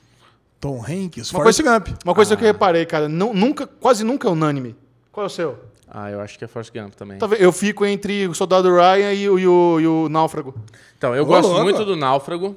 Ah, tem Eu o go- Wilson aqui no cenário, pô. É, eu gosto. Tá aí, inclusive, em homenagem ao Tom Hanks. Eu gosto muito do Náufrago. Cara, tem muito filme foda. Eu gosto muito do Saving Private Ryan. Mas eu acho que Forrest Gump Ah, é lindo, é especial, mas... é um. É, é- não dá, cara. É, não tem dá. Filadélfia, É um filme- tem, cara, tem muita coisa. Ele é um cara que todo filme que ele faz é foda. Ele tem alguns filmes ruins, mas acho que se colocar na lista é 98% muito bom, 2% médio ruim. É, mas o que eu gostei mesmo foi que ele fez um discurso longo, mas um bom discurso, né? É, bom, gostoso de ouvir. emocio- Foi emocionante. Foi emocionante, emocionante, cara. Foi emocionante. emocionante mesmo. Vamos lá, Rick Gervais. É, não, é, e é legal do Tom. Teve uma discussão bem Puta, legal do nosso o Tom Hanks grupo. Não, teve uma discussão bem legal quem que era melhor, Tom Hanks ou Al Pacino. Michel, Michel 2020 tá meio bubu, não tá? Ele que tá Ah, é, acelerando, é, tá, viu? tá Puta, não vai acabar, caralho. Quem que vocês acham que é Acelera. melhor, Tom Hanks ou Al Pacino? Eu acho que eu gosto mais do Alpatino. Como entregas, Ah, como, como a carreira, como... eu acho que o Tom Hanks entregou mais que o Alpatino. Acho que o Alpatino tem filmes foda, como Poderoso Chefão, é o Mas filme é da um- minha é vida. pertinente. Mas o Tom Hanks, se você olhar ele como o quanto ele me entreteu, ele me entreteu muito mais que o Alpatino na vida. nossa, muito mais. Eu sou mais... Comenta aí, quem se prefere, Tom Hanks ou Alpatino? É. Exatamente. E agora vamos pro Rick Gervais, que, cara, o Rick Gervais, ele conseguiu uma coisa inacreditável. Trazer muita gente que não tá nem aí pra premiação pra comentar esse Globo de Ouro. E é, Exato. e é por isso que ele foi chamado. O que É. acontece é o seguinte: esse ano o canal que transmitiu nos Estados Unidos foi a NBC. A NBC é o canal do The Office. Ou seja, Rick Gervais, pra quem não sabe, ele começou anos atrás numa série pequenininha no Reino Unido chamado The Office. A versão com o St- Steve Carell, que foi popular, é um, é um remake da série que ele criou lá no Reino Unido. E ficou muito popularizada depois com o Steve Carell. E ele Então- faz o papel do. Do principal lá na principal versão em dele. Michael é. Scott, né? Não, não chama Michael É, Scott. não, person- mas é como se fosse. É como se fosse, Scott. isso, o chefe lá da, da empresa, locão. E, então ele já tem business com a NBC há muitos anos. E, a e, a- e a- e ao que parece lá, a associação lá do, do imprensa internacional, dona do Globo de Ouro, não queria muito o Rick Gervais. Porque eles estão querendo fazer um negócio mais desconstruidão, jantar vegano, e o, e o Rick Gervais é 100% politicamente incorreto. Ele vai, vai contra meio os valores que eles estavam querendo pregar. Mas a NBC sabia que como ele é um cara muito controverso, é um cara que é ousado, que, que cutuca mesmo e fala coisa absurda, que isso iria atrair público. E querendo ou não, cara, esses awards estão a cada ano perdendo audiência. Sim. Todos os anos caindo audiência. Eles estão tentando descobrir ainda como revigorar tudo, revigorar tudo isso. E, e- e o que você falou já, é um, já justifica porque ele tá lá. Quer trazer gente pro negócio. Sim. Porque se no final das contas, beleza, ah, vamos colocar Amy Poehler e Tina Fey. Porra, da hora. As duas são maravilhosas, gosto muito. Mas será que atraiu o mesmo tanto de gente que o Rick Gervais atrai? Entendeu? Então tem que colocar isso na balança. Não, tem que ver o, o, do formato, o lado business da parada. É, o fato dele estar sendo polêmico já gerou um monte de tweet ali é, ao vivo, né? Conforme ele ia falando, as pessoas iam comentando. E é o que você falou, muita gente que nem deveria estar vendo começou a pipocar lá que o cara tava fazendo um discurso politicamente incorreto, não sei o que lá. A galera começou a tunar lá pra ver o que tá rolando. E foi justamente Não, ele começou fazendo isso, cutucando a hipocrisia daquela galera. É. Porque, cara, querendo ou não, aquelas pessoas que estão ali são pessoas que são completamente desconectadas com 99% do planeta Terra. É. São pessoas muito bonitas, muito ricas, muito milionárias que têm acesso a tudo do bom e do melhor da, do- da vida. E por mais que eles queiram ser engajados, por exemplo, o Leonardo DiCaprio, não é um cara ativista lá, os caras não sabem muito, muito bem como é que funciona a vida. Então, quando o Rick Gervais fala, Cara, vocês estão aí querendo pagar de desconstruído, mas trabalham para empresas que têm wor- workshops na China, com um monte de gente ganhando 30 centavos por hora e vem. Pô, The Morning Show aí, puta série linda, fantástico e tal, mas, ô, Apple, beleza, mas tá, tá os Pô, caras... não, então ninguém quer não, saber e- sua visão de mundo, você não sabe de nada, pega o seu prêmio, agra- agradece seu Deus e fuck off. É Não, isso, não, E o cara. engraçado, cara, Caralho, foi mano. a ascendente do monólogo dele, né, cara? Vamos lá, ele, que ele começou fazendo umas piadinhas leves, né? Coisa bem de stand-up mesmo, né? Quando eu penso em stand-up, a primeira coisa que me vem na cabeça é o filme O Professor Aloprado com Ed Murphy. Que era aquele negócio daquele aquele stand-up comedy. Sua referência de stand-up é triste, hein, Não, cara? não, não. Mas a primeira, não, a primeira stand-up que vem na minha vida que é o quê? Aquele cara que faz aquele bullying fudido com o personagem gordão do, do Ed Murphy, que é pra machucar. Então ele começou pegando um por um. É o Joey Pesci de Baby Yoda, é o. o- Ele veio com o carro com a placa o feita Martin, pela o mulher Martin lá. Scorsese que não conseguia entrar nos brinquedos do. do do, Do parque, do parque da. Disney. Leonardo DiCaprio aí- que só pega novinha. e- e- Cara, esse, esse lance do Leonardo DiCaprio, vocês receberam também um gráfico das namoradas que o Leonardo DiCaprio teve na vida. É. E realmente mostra que, apesar de ter 50 anos hoje, nunca o Leonardo DiCaprio teve uma namorada com mais de 25 anos. Sim. Então é tudo real. O que ele tava falando ali é, é para machucar. Então eu imagino aquela galera sentada comendo ali, porque o jantar podia ser vegano, mas a galera tava enchendo a cara. Ah, é. E pensando o seguinte, pelo amor de Deus, não fala de mim não, não fala de mim não. E aí, então quer dizer, mas quem não tava sendo citado tava dando risada. Cara, eles- Você vê- você via que parecia série de comédia de sitcom, de tanta claque que tinha, enquanto ele tava fazendo monólogo. Mas no final, a hora que ele pega e, e dá a laipada final, aí fica aquela, aquele... Uh, Sim. Cara, então foi muito Não, bom, do. Mark, do, Mark, do Martin Scorsese foi legal, porque quando ele fala que ele é muito baixinho pra entrar nos brinquedos e dá um close nele, você vê ele lendo, você lê o lábio dele falando, Isso. it's true. It's true, it's true, it's true. Aí, é isso que é o bom. Quando o cara dá uma zoada e a pessoa leva na esportiva, é Sim. muito bom, cara.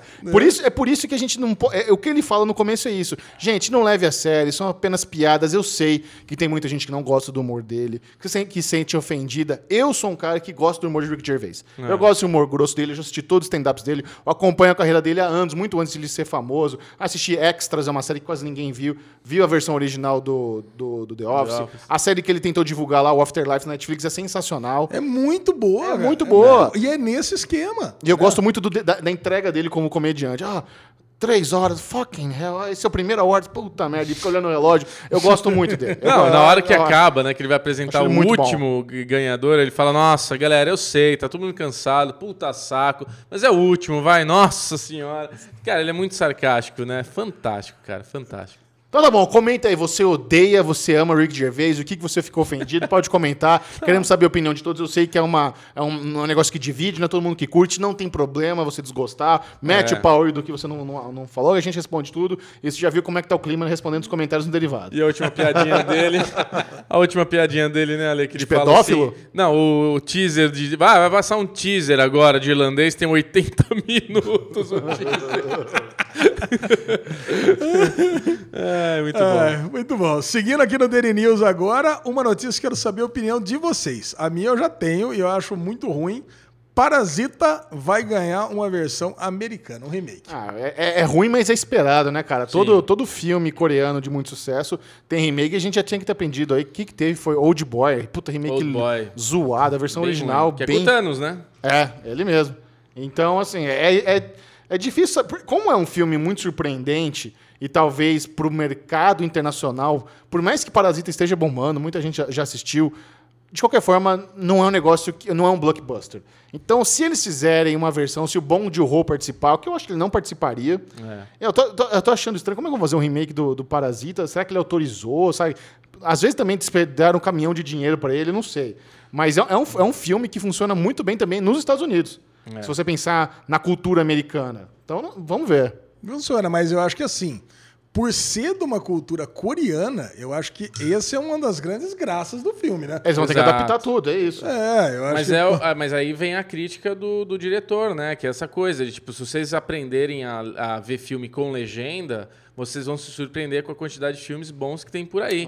E a, a- o remake é só pra cultura americana, que não quer ver filme com legenda, entendeu? Então faz o remake pra vender lá. Vai, ser, vai se passar no Texas, né? Aqueles redneck que tem uns bunker antigos. É, cheio os- de arma. É que nem o filme Sete Samurais, que são sete samurais, e fizeram os sete, sei lá, os sete cavaleiros, não lembro o nome agora, que são sete caras montados a cavalo. Sete Ah, tex- não. Mas é. Mas é baseado, é um remake do filme. Mas né? esse filme foi legal. Vamos lá. E Novos Mutantes ganha novo trailer de novo. Cara, que farofa, né, Mutantes, cara? novo trailer de novo. Que farofa os Novos Mutantes. É, é um, é um filme que já tá atrasado dois, três anos. É. Os caras tentando refazer, refilmar, e não, e não vem. E esse novo trailer, pra mim, não me deixou nem um pouco empolgado. Você, ah, só porque tocou Pink Floyd, a galera pira. Tava número um em alta no Brasil. não foi Eu ainda Floyd. acho que esse filme vai ser uma bosta sem tamanho, cara. Eu não, acredito. Não boto fé, não boto fé. Acredito quando você fala assim, eu, eu toda vez vou querer bater de contra e eu me ferro, porque você acerta. Mas eu gostei do trailer. Não achei o trailer tão ruim, não. Eu Nossa, gostei, achei o trailer gostei. uma bosta, cara. Tamo É, junto de Lezinho. novo, boa. É nóis. É nóis. Porque é o seguinte, esse trailer me lembra muito o primeiro trailer que a gente viu na CCXP de 1923. Você lembra? Sim. Quando a gente Faz assistiu. tempo. Faz tempo não. Foi 18 ou 17? Cara, eu acho que faz três anos atrás já, cara. Caralho. Não, é, é, é muito triste o que tá acontecendo, porque eu acho que tinha tudo pra ser um bom filme.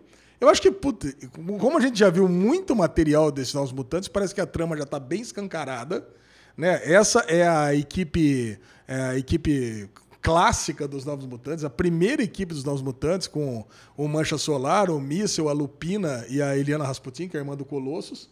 E tem uma outra personagem, que é a personagem mais misteriosa, que na minha cabeça é ela que está criando toda essa. Que é Alice mansão- Braga. É, a, mansão, ma- a mansão mal assombrada. Um hospital, né, né, mansão? É, o hospital mal assombrado aí todo aí. Então, cara, eu acho que o, o que vai acontecer é isso. E no final das contas, vão pegar. é, Cara, se eles, se eles conseguirem fazer um filme de terror do universo dos X-Men com mutante, vai ser legal pra caralho. Eu acho que é isso, Mas, eu, mas, eu, mas o, que eu, o que eu tenho medo é que de ser um trailer que parece que vai ser terror e na hora do filme vai ser galhofa, zoado. O Ale já tem uma Sabe? teoria aí que eu acho que ele matou, que na verdade eles devem estar todos ali num tipo um Inception, né? Eles estão É, dentro de um é da mente, sonho é da que a mente da mutante, Alice Braga. Não, mas Alice a, a, Braga mi- a tá mina criando. encontra o campo de força lá, a barreira, Não, no, no mas é- limite. pode ser ilusão. É, é, a ilu- é é o a ilusão sonho. do limite. É, o É. limite da ilusão criada pela personagem. Pô, a né? gente quer, quer que dê certo, né? Alice Braga, pô, a baita atriz brasileira, tomara que dê, dê certo pra ela, mas eu não consigo. Ela morre nesse filme, viu, Michel? Não, o que é, o que é curioso, não, o que é, o que é curioso é que parece que o filme já estava pronto da Fox,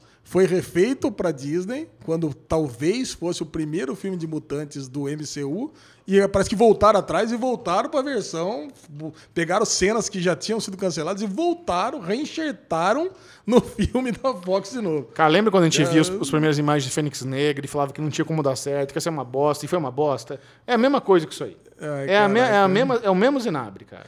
É. Bom, dia 3 de abril estreia, né? Vamos assistir, né? Fazer o quê? Vamos assistir, né? Filme de herói, tamo lá. Christian Bale estaria negociando papel no filme Thor Ragnarok. Não, Ragnarok não. Ragnarok não, desculpa. Thor 4. Thor 4. Cara, eu- Love Thunder, né, que eu, chama? Eu tô com o Tai- Taika Waititi na cabeça porque eu assisti Jojo Rabbit Mas ele vai dirigir o 4 também. Love and. Thunder, isso. Cara, Ah, Christian, Christian Bale é um dos atores favoritos da minha lista de atores bons. E, puta, pra mim, qualquer coisa que ele participa já é bom, bom, bom sinal. Mas é uma cutucada foda da Marvel, né? Pegar o, o Dark Knight. O melhor bot- Batman que O melhor. Batman e botar ele como coadjuvante no Thor 4, velho. É Puta, uma- vai ser é demais. uma- é. Vai ser demais. Porque provavelmente é isso. Eles vão. Eles vão É, ele vai ser um vilão? Vai ser um vilão. É. É, vai ser um vilão. Pode ser um vilão bom, né? Como é que funciona um vilão bom? Um vilão pode ser um Loki da vida. Ah, mas Loki, é, Loki- aí Loki é anti-herói. É, Loki. É, um anti-herói, mas de repente pode ser um vilão recorrente aí dessa nova fase, sei É, lá. seria bom ser Seria recorrente, legal. né? É, Christian pô, Bale, agora pô, botar o Christian Bale como vilãozinho que vai morrer no final do filme seria bem triste, né? Bem triste. Mas isso aí, vocês apoiam, né? Ah, Christian claro, Bale, Christian Christian Bale, Bale na qualquer coisa, MCU nós. é nóis. E por fim, é, o Chechel trouxe pra gente aqui uma análise que a Netflix tinha quase que esgotado o suco da laranja, é isso? gente? Cara, é, saiu um estudo aí, parece que pela primeira vez, desde o lançamento, a Netflix perdeu usuários no, no mês mais recente aí. Não, E- no segundo trimestre de 2019. no segundo trimestre de 2019. E, ao que tudo indica, todo mundo que, que era para ter Netflix no, no- no- na América do Norte já tem Netflix. É. É, um mercado que tá, não, não tem mais para onde crescer, né? É, a Netflix ela perdeu 126 mil assinantes no segundo trimestre de 2019. Isso é um número bem relevante, cara. É, agora, o que acontece? Então, ela está buscando crescer nos outros mercados. Um, do- um dos maiores mercados é o Brasil. Brasil, México e Índia, onde ela mais quer crescer. Porque, apesar da gente pagar muito menos do que nos Estados Unidos, tem gente que fala assim, ah, Estados Unidos paga bem mais. Não, no Brasil, na conversão, aqui é 45 reais, lá é 12 dólares, né? Então, no final das contas, lá ainda acaba dando mais dinheiro para Netflix. Então, aqui está crescendo mais, mas assim, em, em grana, é mais, signifi- é, é mais significativo para eles, os assinantes lá da, da América do Norte. Porque tem muito mais também. E tem, tem muito mais também. Mas dobrou o número de assinantes de 2017 para 2019 no Brasil. Então, o negócio é o seguinte: eles vão ter que crescer no resto do mundo. Mas a previsão é que eles não consigam crescer quase nada daqui para frente. Que também parece que no mundo todo já meio que chegou. E a, China, e a China tá fora do jogo, né? a China tá fora, cara. Eles eh, realmente chegaram num ponto que falaram assim, não, puta, é meio muito arriscado eles manterem qualquer tratativa com a China. Porque a China é aquela, aquela dúvida toda, né? Se bem que o Brasil também, né? Você vê que a HBO Max, não sei. Não, mas eu, eu andei tendo umas conversas aí sobre HBO Max com as pessoas que trabalham lá na Warner Media, estão confiantes. Brasil, prioridadíssima no mercado global aí, é o segundo mais importante para eles também. Ah, então vai chegar. Vai chegar. Então ah, essas leis regulatórias aí não Vai, vão impedir vai nada. Agora, a gente vem aqui no Derivado falando que a Netflix é uma bolha, né? A gente já falou alguns programas aqui que a Netflix está chegando num limite, está gastando muito dinheiro, investindo mais do que ganha, É, né? a dívida deles é bilionária, a né? gente já cara? falou isso aqui. Então, é, é preocupante, né, cara? Porque a Netflix está investindo muito, perdendo assinantes porque não tem mais para onde crescer, e está vindo uma gama de concorrência gigantesca é, de mercado em cima deles, né, cara? Então, você vê, nos Estados Unidos já caiu muitos assinantes, por quê? Porque a gente já tem a Amazon Prime chegando, já tem HBO Max, não sei o que lá, tipo, Disney já chegou lá. É foda, né, cara? Mas- Antes era só eles, né? Mas aguardem, aguardem o, no- o próximo anúncio aí, a, a- revolucionário da Netflix. Porque, com certeza, eles que não você tá foram... sabendo, É, Michel? eu não tô sabendo de nada, mas, Ah, o, que- mas o que eu entendo é o seguinte: eles não foram pegos de surpresas com isso. Não vem falar É, que o os- Facebook o- comprou a Netflix. Não, os, os caras é, já, já sabiam com antecedência quando seria o teto deles na América do Norte. Eles não foram pegos de surpresa, porque eles estão preparados para isso. Tá. E se eles estão preparados, eles já, já tem alguma coisa aí na, na manga para resolver. No gatilho. É, ele- eles precisam Eles aumentar, aumentar o faturamento. Não vai poder aumentar a mensalidade, senão eles vão perder mais assinantes. É um, é um problema. Se, se eles não conseguem aumentar os assinantes, eles vão ter que aumentar a renda, cara. A gente ou é vê- merchandising, ou Ah. advertisement, sei lá, ou é propaganda, ou é alguma coisa assim. Não tem, não tem o que fazer, não tem segredo. Assim, ou vão ter que diminuir a produção de originais, ou vão ter que. Alguma coisa vai ter que fazer. Senão- e cê sa- outra, ah, um, um dado legal que eu fiquei sabendo. O- os originais Netflix, a gente acha que o catálogo da Netflix é muito grande, né? É absurdo. Mas você sabia que se a HBO Max chega no Brasil, ela já chega com pelo menos seis vezes mais conteúdo do que a Netflix no dia 1? Caraca, tá vendo? Caraca. Se Olha você aí. pegar só o original da Netflix. Se a Netflix pega, tira tudo que ela tem lá, que é dos outros estúdios, que é licenciado, só o original da Netflix é é pouquíssimo, porque ela é nova. Imagina, é um, é um serviço que tem, sei lá, 5, 7 anos. É, então. Enquanto que a, a HBO Max vem do estúdio Warner, que está 70 anos é, criando vídeo, e sé- s- filme e série no mundo inteiro. É por isso que a gente mostra aqui na Guerra de Streamings que entra tanta série aí do, A, do mundo a H- todo. a HBO Max vai chegar com um catálogo ridículo, cara. É. E im- impressionante. Muito bom. Coisa linda, hein? É, vamos torcer pra Netflix não acabar, né? É isso que a gente quer. Que a gente Ah, eu não acho que não corre esse risco, não. Acho que não acaba, não. Acho que alguém compra ela. Bom, e falando em Netflix, é hora da guerra de streamings. Ah, ou de depois do almoço. Vamos fazer aquele cortezinho saudável que tá dando uma horinha aqui. e daí a gente volta já já. Depois desse break, a Le Bonfá está voltando com corda total, né, Lezinho? Comeu aquele Corda steak. total com aquele steak and fries do ICI, pô, é uma Isso, delícia, né? já faz a propaganda. Eu vou falar pra você aqui, jabá no Derivado Cast é uma delícia. Eu trouxe um- uma sobremesinha da Argentina pros meus amiguinhos. Bubu não aprovou, ele não gostou desse alfajor. Ele não gostou por quê? Porque ele falou que não gosta de chocolate meio amargo. Nossa, eu achei uma delícia. Você Já gostou muito, Ale? Gostei muito. Posso Bom pra você. Não, já- ele comeu sem do seu? gostar. Eu já comi ele, já me dá foi. metade a próxima vez. Guerra de streaming! Qual foi o melhor de serviço de streaming. streaming que teve a melhor semana entre Amazon Prime Video, Apple Plus, HBO Go, Globoplay e Netflix? Vamos lá, do dia 30 de dezembro ao dia 5 de janeiro, nós temos aqui desfalques nessa semana, viu, Gegel? Por quê? Amazon Prime Video e HBO Go ainda estão de férias. Então, então não, recebe- não lançaram nada.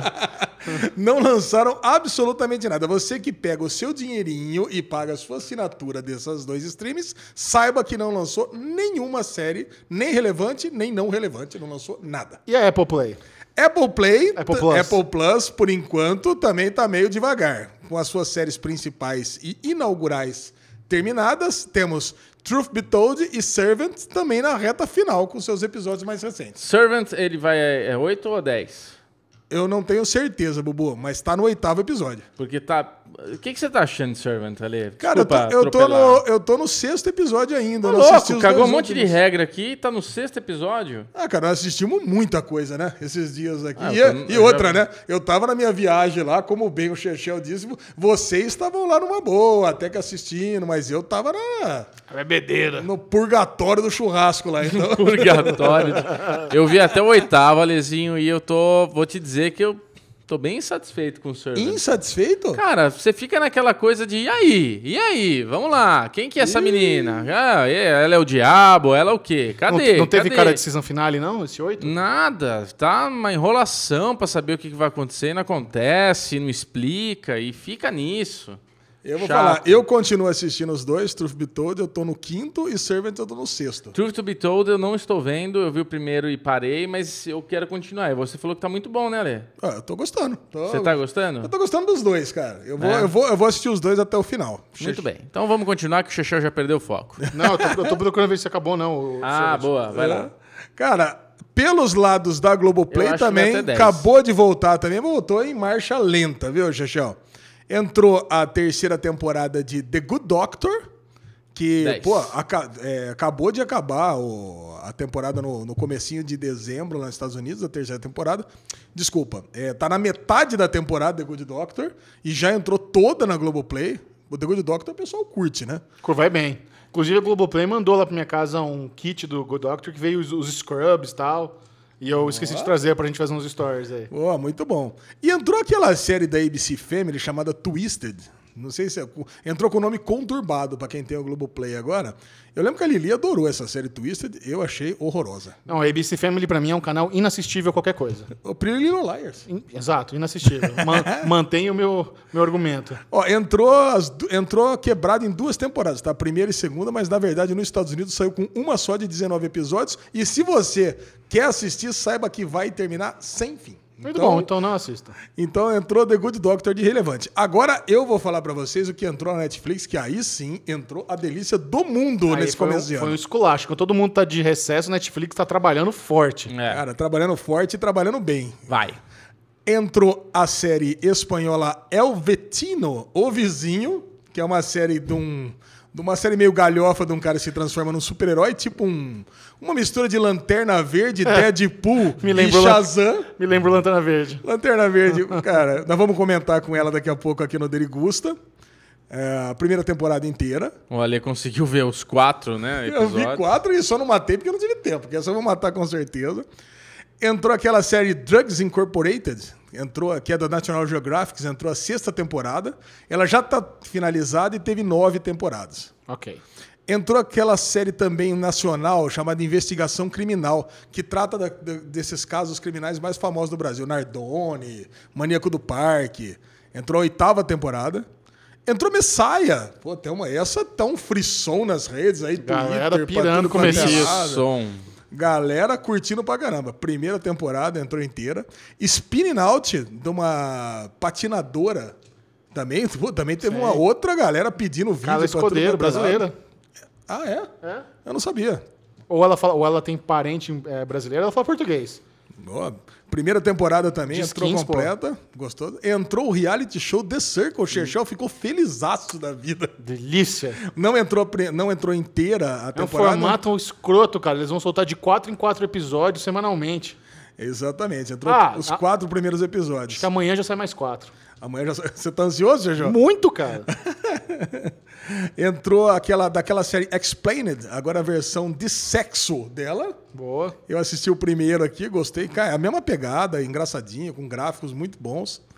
Entrou a série Thieves of the Wood, Ladrões da Floresta, uma série belga, do canal VTM. Entrou a primeira temporada inteira também.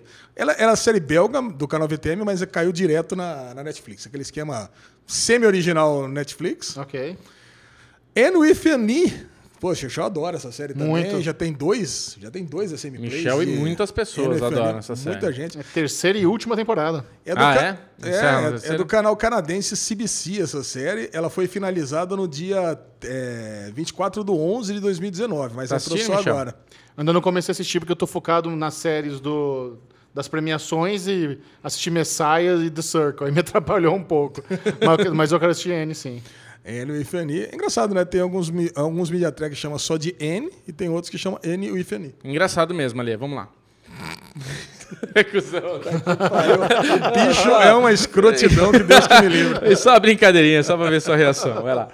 Entrou a série Drácula. Ê, beleza. Drácula inglesa, do canal BBC One, que era uma minissérie em três partes.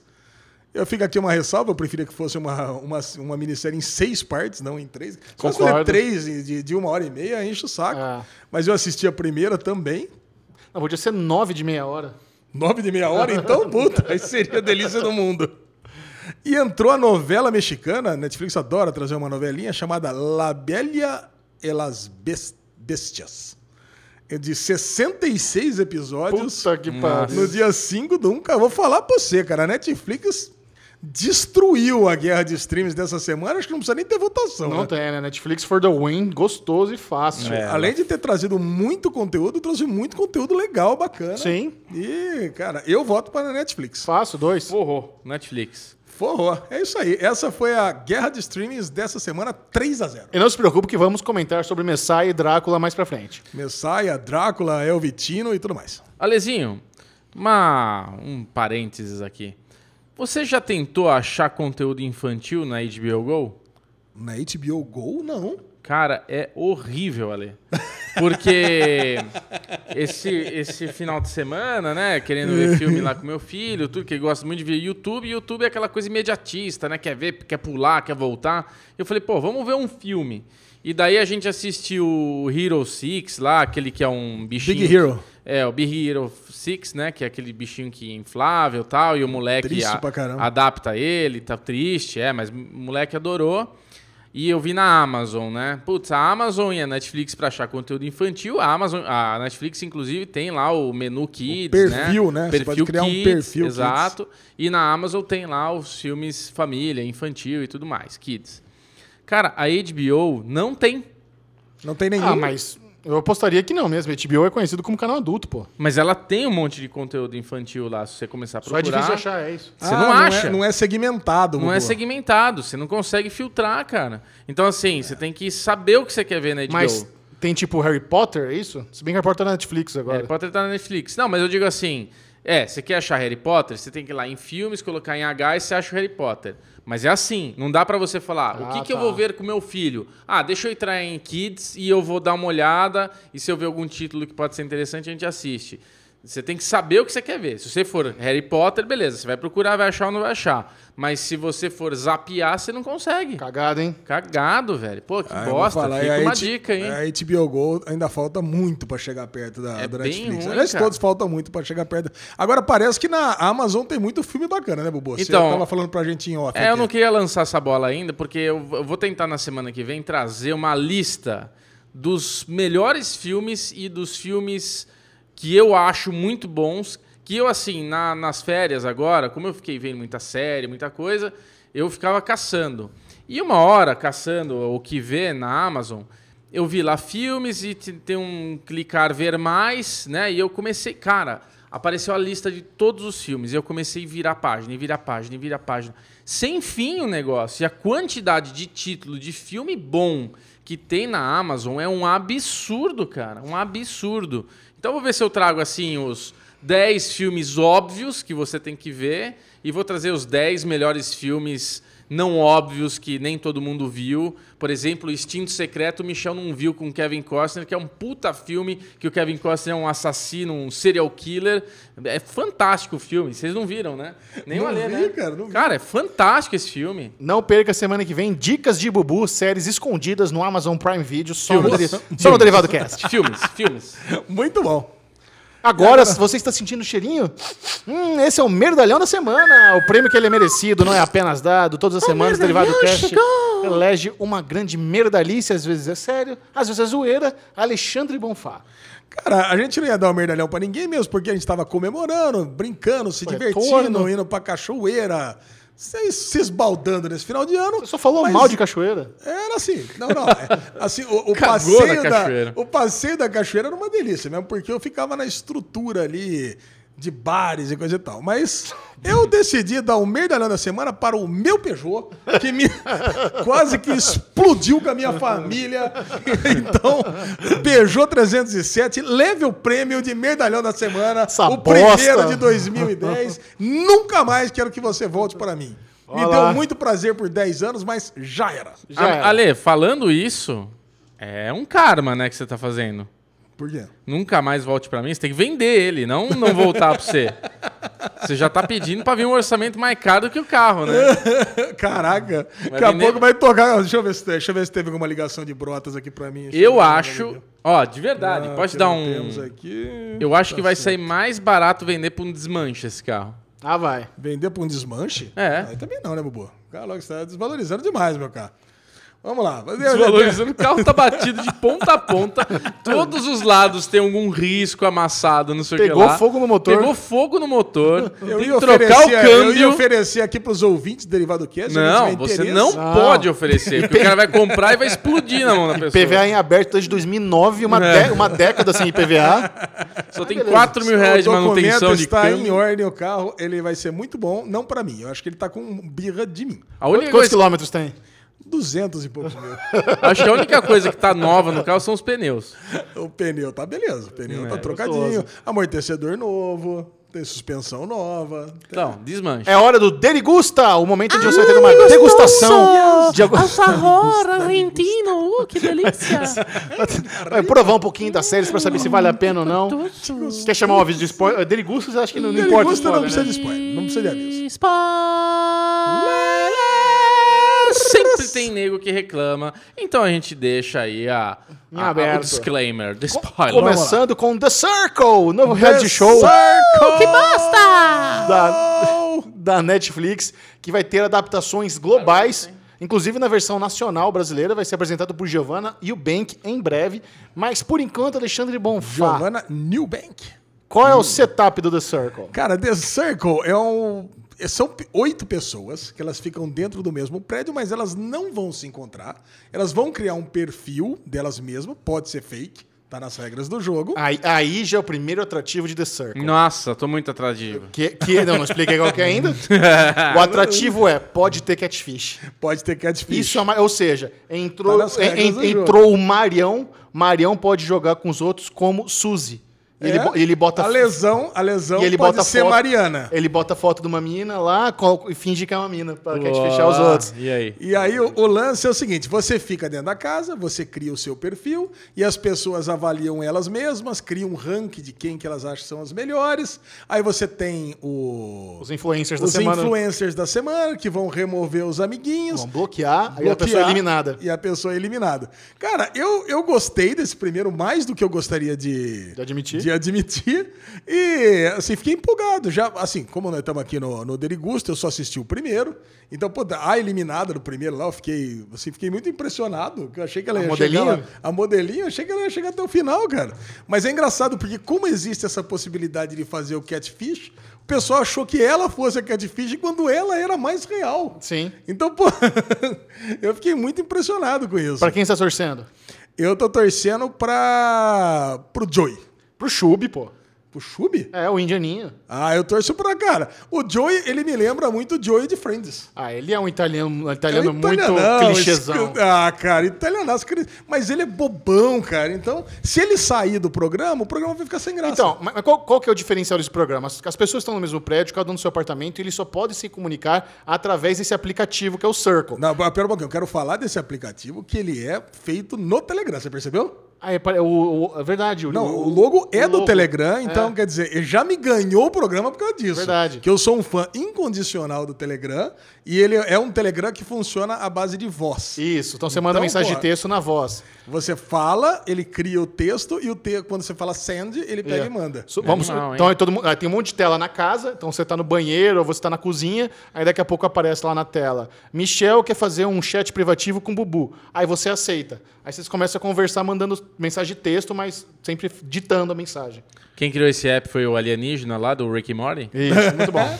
Agora, o segundo, eu gosto do Joey, mas eu gosto do cara que faz a Rebeca também. Pô, esse cara é Ah. muito bom, porque ele é o mais empolgado, cara. Sim. Ele, ai, ai, que eu vou conseguir, que eu vou ganhar, não sei o quê. Assim, eu não sei se eu vou continuar vendo. Talvez depois eu só queira pegar spoilers que o Xexé é o mesmo. Ah, tão legal. Agora, é divertido, cara. É Assim, é uma puta de uma ideia e uma puta de uma estrutura, né? É barato, né, cara?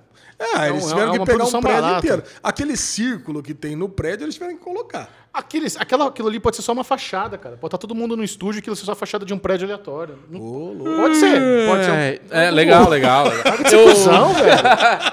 Cara, que me deu vontade mesmo de bocejar, desculpa. Nossa, olha o Bubu cagando pro negócio, velho. Muito cuzão, né? Reality show é. Quatro minha, anos é de, minha de vibe. Derivado Cast nunca Cusão. tinha acontecido isso. Muito bem, a próxima série do Derigusta é o Remy, vencedora do Globo de Ouro Porra. de melhor comédia.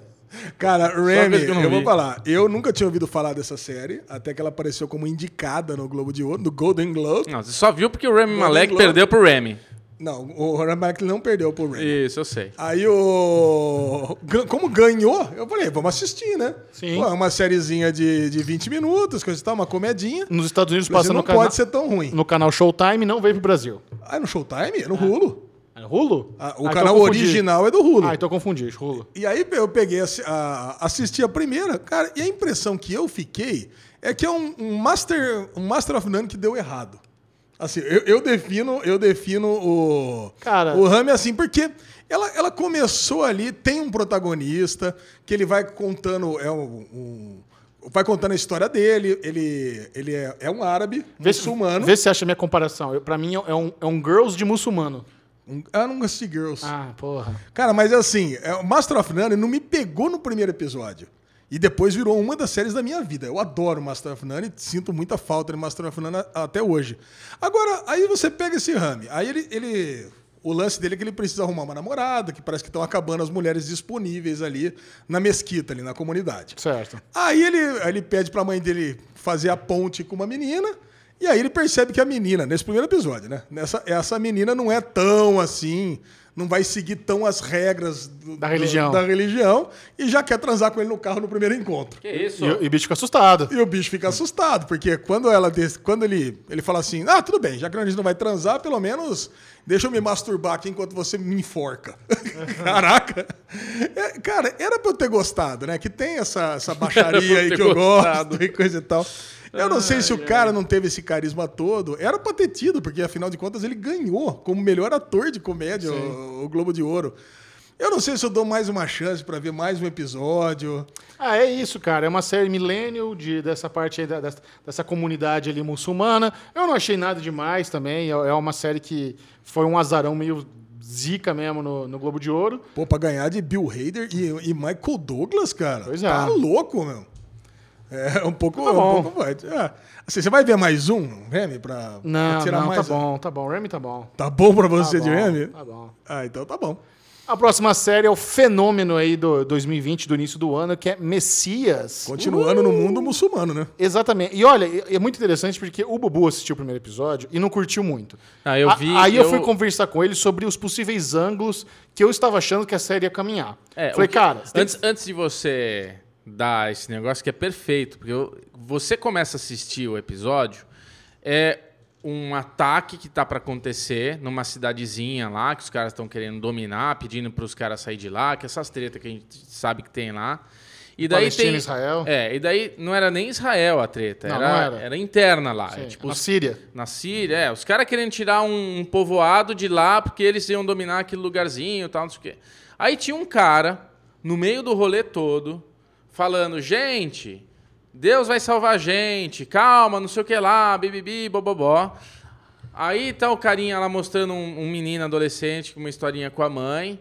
E nisso daí, a reportagem mostrando que só um ato de Deus, tipo, não foi um, foi algo assim, só uma Só um milagre. só um milagre para salvar esse povoado, porque já era.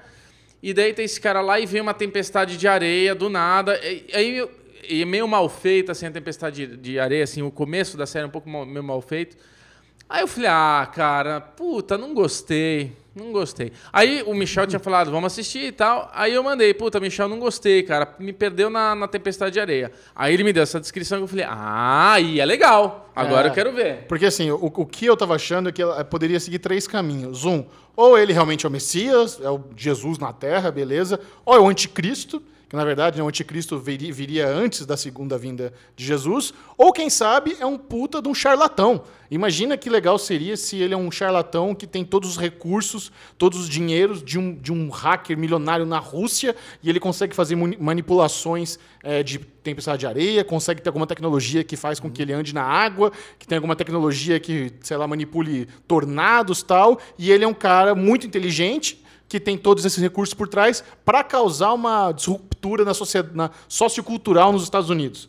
Sabe? Seria o maior ataque hacker físico da história se isso realmente pudesse ser feito, sabe? É, ele, ele iria hackear a sociedade, né? isso, então Exato. seria muito legal. Eu falei, caramba, velho, porra, que a série às vezes me lembrava um pouco 24 horas, Lembra que é Homeland e é só o tal. primeiro episódio que a gente tá É, comentando. é uma, a gente matou a temporada. Dos três assistiram a primeira temporada. Não, né? não, eu, não, não. você, eu tô, na, eu o tô no Ale- terceiro episódio. O Ale tá no comecinho. Então mas segura, o que é segura legal... os spoilers que nós damos um É, derigusto. o que no Derigusta aqui, sem dar spoiler, o que é legal é que realmente a série trabalha esses, esses pontos, o Michel- possibilidades. essas possibilidades. E, e eu acho que ela não deveria, em nenhum momento, entregar isso.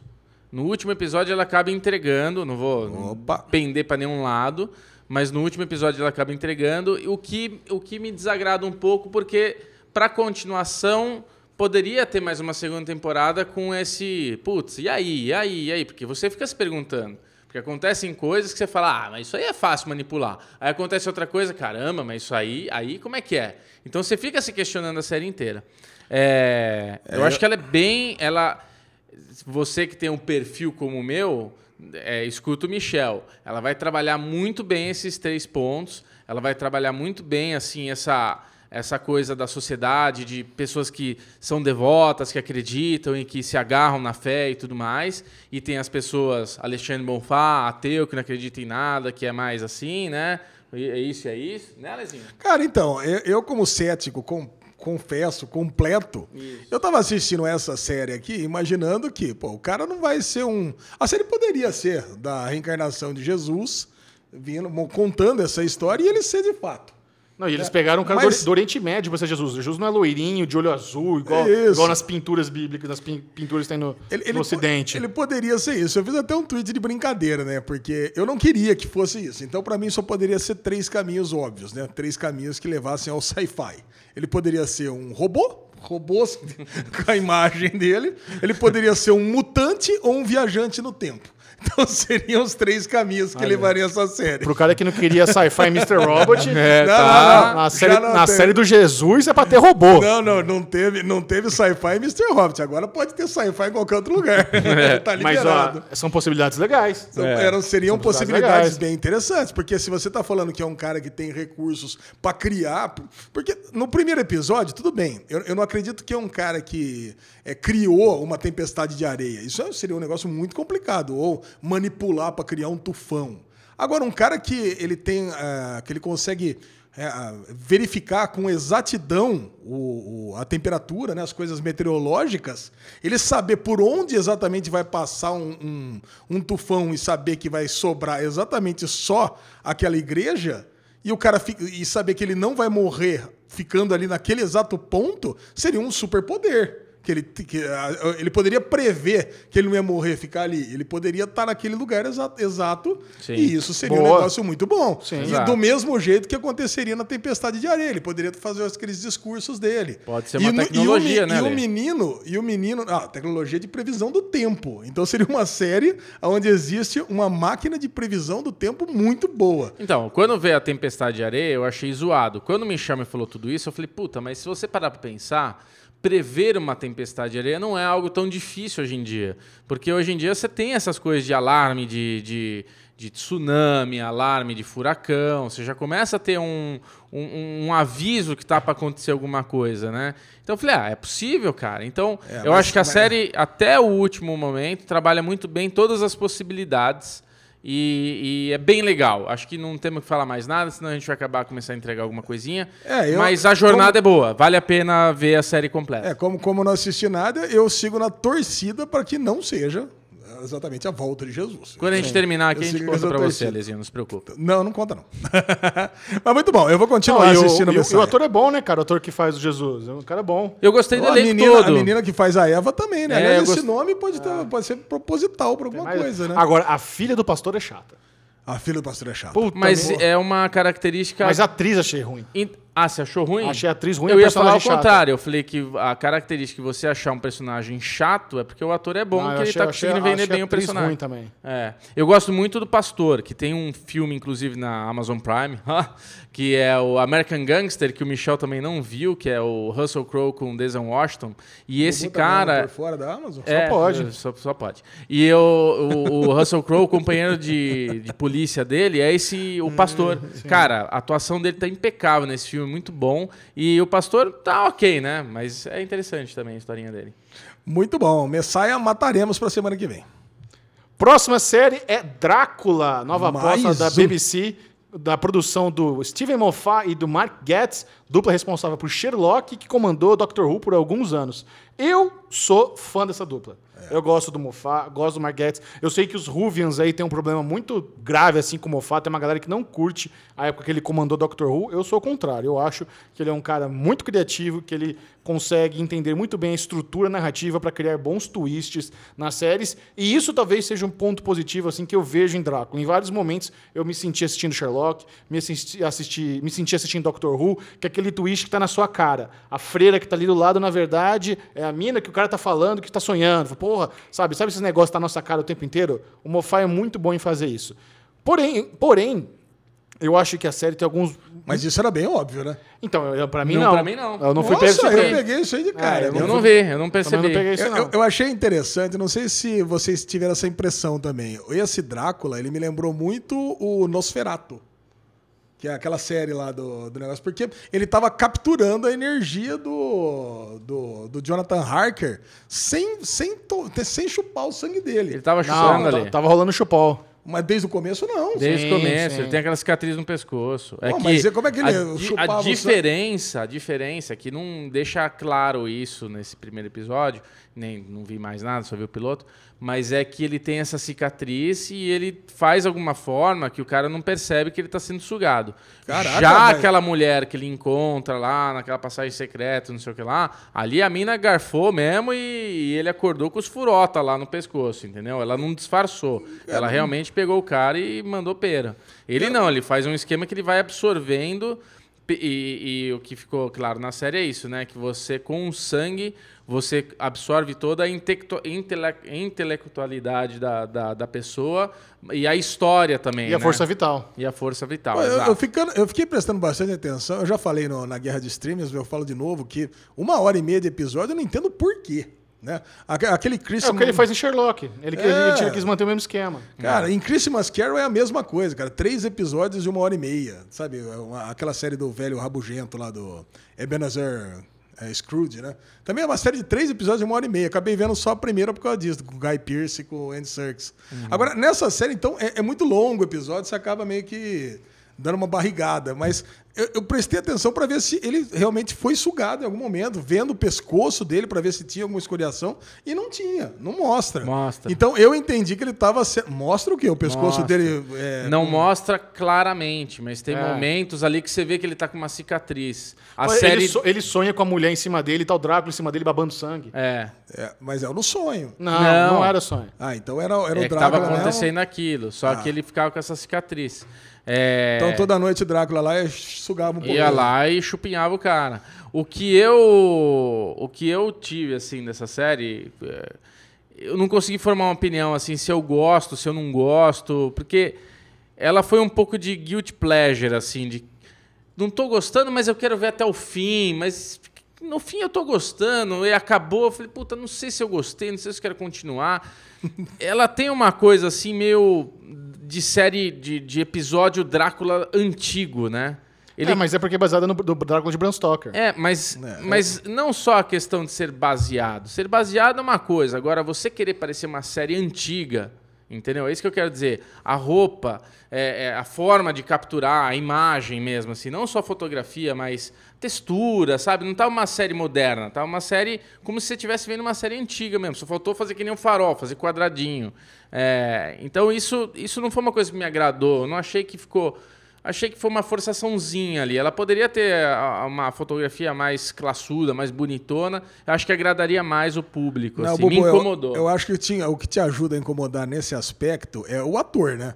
O ator que faz o Drácula, ele, ele tem um lado meio cômico, assim, né? Uhum. Esse mesmo ator tá fazendo a quinta temporada de, de The Affair, que é uma Uhum. temporada mega dramática. Mas esse cara, ele. ele era pra, era pra ser meio, um- meio drama ali, na cena de O drama. sugado, mas você né? vê que tá ele tem falando? uma cara. Não, o, o O vampiro, Drácula. vampiro. É. O vampiro, ele, tem- ele tem aquela cara meio de bonachão. De charlatão, né? Charlatão, meio bonachão, meio risadinha. Então ele, ele não parece um vampirão do mal, não parece um monstro. O que, o, que, o que eu não gostei muito dessa série, teve algumas coisas. Eu acho que eu não gostei, fiquei incomodado com a maquiagem no geral. Tanto, Sim. tanto o Drácula velho como os zumbis, eu achei que tava muito ruinzinho. Tem uma- algumas conveniências de roteiro que eles querem pagar de genial e não faz sentido algum, que é o teu, a porra do mapa atrás da- do quadro da, da, da mulher, do cara É, que, sabe? Indiana Jones. E né? aí, aí, atrás do quadro dele tem uma passagem secreta. Puta, era óbvio que tem, não é óbvio. Sabe? Não, É. não fez sentido nenhum aquela ligação que ele fez, tanto pra encontrar o mapa com uma passagem secreta. Não, não fez. Então isso me Não deixou, fez deixou um pouco incomodado. Mas, por outro lado, falar, ah, beleza, a freira é, é sangue Van, Van Helsing. É. Pô, legal. Isso é um twist interessante e tal. Eu terminei de ver o segundo episódio. O segundo episódio também termina com um twist bom. Mas ele é todo. a- a- o segundo episódio é todo se passando no mar, que é a jornada dele em direção à Inglaterra tal. Aí é aquela historinha. Tem um monte de passageiro, ele vai comendo todos os passageiros, aí tem um mistério, não sei o quê. Então é, é meio. Fica um pouco cansativo. Eles Mas repetem é- também esse negócio do twist que tava na sua frente o tempo inteiro, já repetem de novo já no segundo episódio. Mas ele não é uma história que continua? Continua então, ele, ele, aí ele indo pra Inglaterra. Porque pra mim a... não era só. Eu, eu não entendi que era sangue de Van Helsing. Eu entendi que ela é a Van Helsing mesmo. Ela é Van Helsing, É, sim. é a Van sim. Helsing. Isso, Ela ela é a Van Helsing, que ela Van é a Helsing, caçadora, tal, tá Sim, descobrindo sim, né, sim, as sim, coisas. sim, é isso. É, tá, beleza. Mas eu não fiquei impressionado, eu, eu vi que tem uma galera que tá curtindo bastante. Eu, eu achei um pouco estranho, achei um pouco brega. Vou terminar Então, de ver porque só tem mais um episódio, mas Isso que você tá falando, acho que combina um pouco o que eu tô falando. Eu acho que a intenção. a intenção pode ser essa essa. coisa né? meio brega, tudo, a intenção é ser meio essa coisa nostálgica, essa coisa meio como era antigamente, entendeu? Que era assim. Só que a gente não precisa mais fazer assim. E não é legal fazer assim. Eu não achei legal. É, e entendeu? não foi bem de audiência. Eu vi uns, uns artigos aí que na BBC não deu muito certo, não. Não vingou, né? É, Então é. caiu. Bom, era uma minissérie, né? É só esses três e acabou. eu não sei. É, também. Ah, talvez continuasse. É, vamos ver. Vai que é igual o Sherlock, daqui três anos tem segunda temporada. Vixe, não, não vai. Acho que não vai. Já era. Muito bem, e o Lesão assistiu aí a série espanhola O Vizinho, também novidade da É, Netflix. lesão. Você assistiu também, né, Xixi? Assisti o primeiro episódio. Assistiu o primeiro. Cara, essa cena... Não, o cara fantasiado de super-herói, com uma cara de galhofa, eu não vou resistir um negócio desse. Eu dei play porque apareceu no destaque pra mim aquele super-herói ali. Eu falei, ah, deixa eu ver aqui essa porra. A hora que eu dei play, já vi que tava falando espanhol. Eu falei, hum. Cara, aí, aí começou aquela gravação de celular, sabe? Aquela coisa bem mal feita, atuação dos caras. Aí bubuzei, velho. Vi cinco minutos e bubuzei, então essa é a minha colaboração com vocês. Muito bom. Cara, eu adorei, cara. Eu adorei. Eu assisti quatro episódios, acho que são dez. Eu vou, che- tô louco pra chegar em casa, já acabar e matar Ai, isso aqui. tô São louco dez episódios de chegar em 20 casa. minutos, cara. Isso aqui é, muito bom. Essa eu acho que não vou continuar vendo, não, viu, Lesão? Não? Não, eu vou assistir Annie e o Deni que eu ganho mais. Cara, mais. você viu, você viu o primeiro episódio só que acontece o seguinte: cai lá um. um- tipo um lanterna verde com a roupa do Tornado Vermelho. É exatamente, a roupa é muito parecida com o Tornado Vermelho, mas ele cai, tipo, final da vida e precisa escolher alguém pra passar os poderes e é justamente do cara. Tá lá o perdedor bostão com a mina dele. Tá o perdedor, que a mina, que não é nem mina dele, né? Que não é nem namorada dele, os O dois cara só tavam- quer vender camiseta. tavam- Não, ela, ela- eles, tavam, eles acordam junto. Ele- É que eles estão É? eles estão- pra terminar. É que na verdade é o seguinte, é, essa é uma. Na continuação você percebe que eles não chegaram nem a começar o namoro e já terminaram. Então tem um relacionamentozinho e tem uma galera do prédio. Antes, de, antes de, dele ganhar os poderes, frisa bem quais são os personagens. Então tem a menina, tinha o cara que ficava junto com ela no prédio, que, que era o roommate dela, que ela logo mais iria transar com ele, mas aí descobre que ele deu um, ursinho que ia filmar ela nua, e ela expulsa ele do, do, do prédio. Aí eles dois, eles estavam tendo esse relacionamento, mas ele termina com ela, porque puta, ele é meio vagabundão, e ela quer ser uma digital influencer, mas ela tem 26 seguidores só no, no Instagram, até que ela se filma aí falando de casa de aposta, e ele aparece voando por trás. Aí ela ganha milhares de seguidores. Essa parte tá dando spoiler, não vi isso. Ah, você não viu? Achei que fosse no primeiro. Cara, você não é no primeiro ou no segundo. Cara, mas o lance é que. Conforme, pode falar. con- conforme, conforme vai andando. É, ninguém vai tem suportar, um, né? Cara, tem um lance meio Shazam, que aí é ele testando os poderes que ele tem. E é propositalmente muito ruim, né? Ele não sabe voar, ele voando, é meio flutuando, que nem uma galinha, assim. Cara, e é muito ruim. É, é- é tudo muito mal feito a É parte dos tosquinho de poderes. propósito. É tosco de propósito. E é muito engraçado. Ele, ele ganha lá o medalhão, aí ele esquece na casa lá do traficante, depois ele tem que buscar e arma um puta num plano tosco pra pegar de volta o medalhão. E, e, cara, eu acho que é assim, é uma sériezinha de humor É. com, com, com- de super-heróis. Sim. Acho que vale muito a pena. Quem quer ver uma série descontraída, e assim, pra quem gosta de espanhol, eu adoro série espanhola, toca o pau que vocês vão curtir demais. Concordo, acho que você falou tudo certinho, muito bem. Agora é o momento com spoiler das séries. Vamos falar da terceira temporada de Miss Maisel, da segunda de You e do documentário Don't Fuck with Cats. Então se prepare para a vinheta spoilenta, porque E teremos toma. muitos spoilers. The Marvelous Miss Maisel, uma das melhores comédias da atualidade, teve aí sua terceira temporada, lançada no Amazon Prime Video no final de 2019. Bruna Clemente, Ui. você assistiu tudo? Eu não assisti tudo, mas a minha esposa maratonou e matou. Ela adorou a terceira É temporada. bom, ela gostou de tudo. Ela me falou, eu até comentei com você, foram palavras dela que eu falei com você no almoço, que foi muito bem trabalhada essa terceira temporada, porque o foco não foi só na Miss Maisel. Dividiu com o pai dela, que é um baita personagem, é um baita ator. Então, assim, ele é muito engraçado na série. O primeiro episódio que eu vi mostra a Marvelous Miss Maisel, né? Ela mais madura, ela mais já é, ela mais preparada. Então ela chega lá para fazer uma apresentação para os soldados americanos que estão indo para a guerra. Ela já tem muita, muita agilidade ali no, no- no stand-up dela, né? Ela manda os caras falarem coisas, jargões ali do, do exército e ela vai emendando com com, com analogias da vida real, É, né? A desenvoltura e o senso de improviso cômico dela está bem. E ela amadureceu, então ela tá pronta. Então acho que por isso também a série não ficou. A gente já tá na terceira temporada e a gente já entendeu o papel dela. Então, se ficasse só nisso, eu acho que ia cansar um pouco.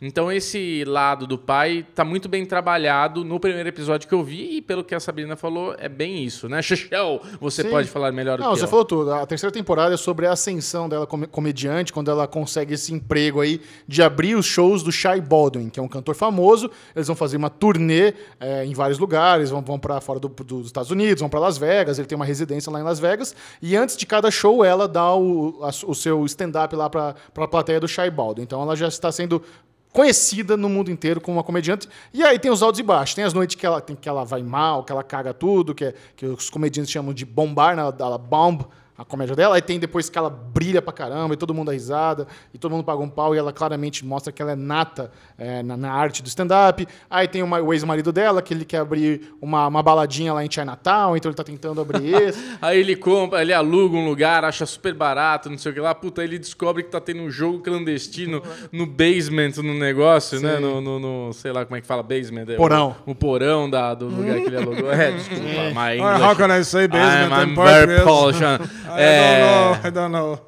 Beleza. É, mas. E tem uma novidade nessa temporada que nós temos o ator de This Is Us, que é um maravilhoso ator, né? Como é que é o nome dele? Sterling K. Brown. Ele é maravilhoso, né, Alezinho? Eu sei que você gosta muito dele. Boa, então, acho que Miss Maisel, ela tá aí, né? Fortalecida e merecida da terceira Sim. e possível quarta temporada. Não, sem dúvida. E eu vou fazer um comentário muito fútil do negócio que me agradou, que eu nem, nem, nem acredito que eu vou dizer isso. Mas eu adorei o figurino dessa terceira temporada. É. Cada lookinho mais lindo que o outro que ela usa nessa Ela é série. É inacreditável, linda, cara. cara. É, uma- é um comentário super fútil. Mas se você parar pra a- atenção nas roupinhas que ela usa de época, ela é linda, cara. Ela é perfeita, muito bom. A própria ah, Borstein, que faz a, a agente dela, também tá muito engraçada. Sim. Ela tem muito mais espaço. Então é um elenco, como você tinha falado, do Tony Shalhoub também. O, o resto, a parte da. do- a outro, o outro lado lá também da, dos sogros dela também é bem legal. Sim. Todo muito, muito. Cara, baita série. Quem não assiste Miss Maisel, você está perdendo uma produção fantástica. Amy Sherman Paladino ali dominando aquele textinho ágil pra caramba. Muito bom. Muito, Muito bom. Por que que você não assiste? Alexandre Bonfá. Eu assisto, eu só tô atrasado. Você tá atrasado o quanto, Ale? Só pra gente entender. Muito atrasado. Tá. Assistiu o piloto. Não, eu tô na segunda temporada. ah, não, tá, tá aceitável. Tô na segunda temporada. eu queria puxar a próxima série aí que a gente vai comentar, porque a gente tem uma característica no nosso grupo do Telegram do derivado interno, o diretoria, eu, Alexandre e Michel. Porque o Ale, ele sempre traz algumas séries pra gente e ele depois fica chateado que a gente não dá atenção. Mas eu queria fazer aqui uma Um shade. é um shade, jogar assim, fazer um livro aberto aqui da nossa, do nosso, da nossa relação. Que o Ale vende muito mal as coisas, né? O Ale vende mal demais as coisas. Ele teve uma série que ele falou: Pô, Bubu, você não viu? Eu coloquei lá no Telegram. Mas quanto você colocou? Era. Estamos lá conversando milhares de assuntos. Oh, assiste JJ Bubu.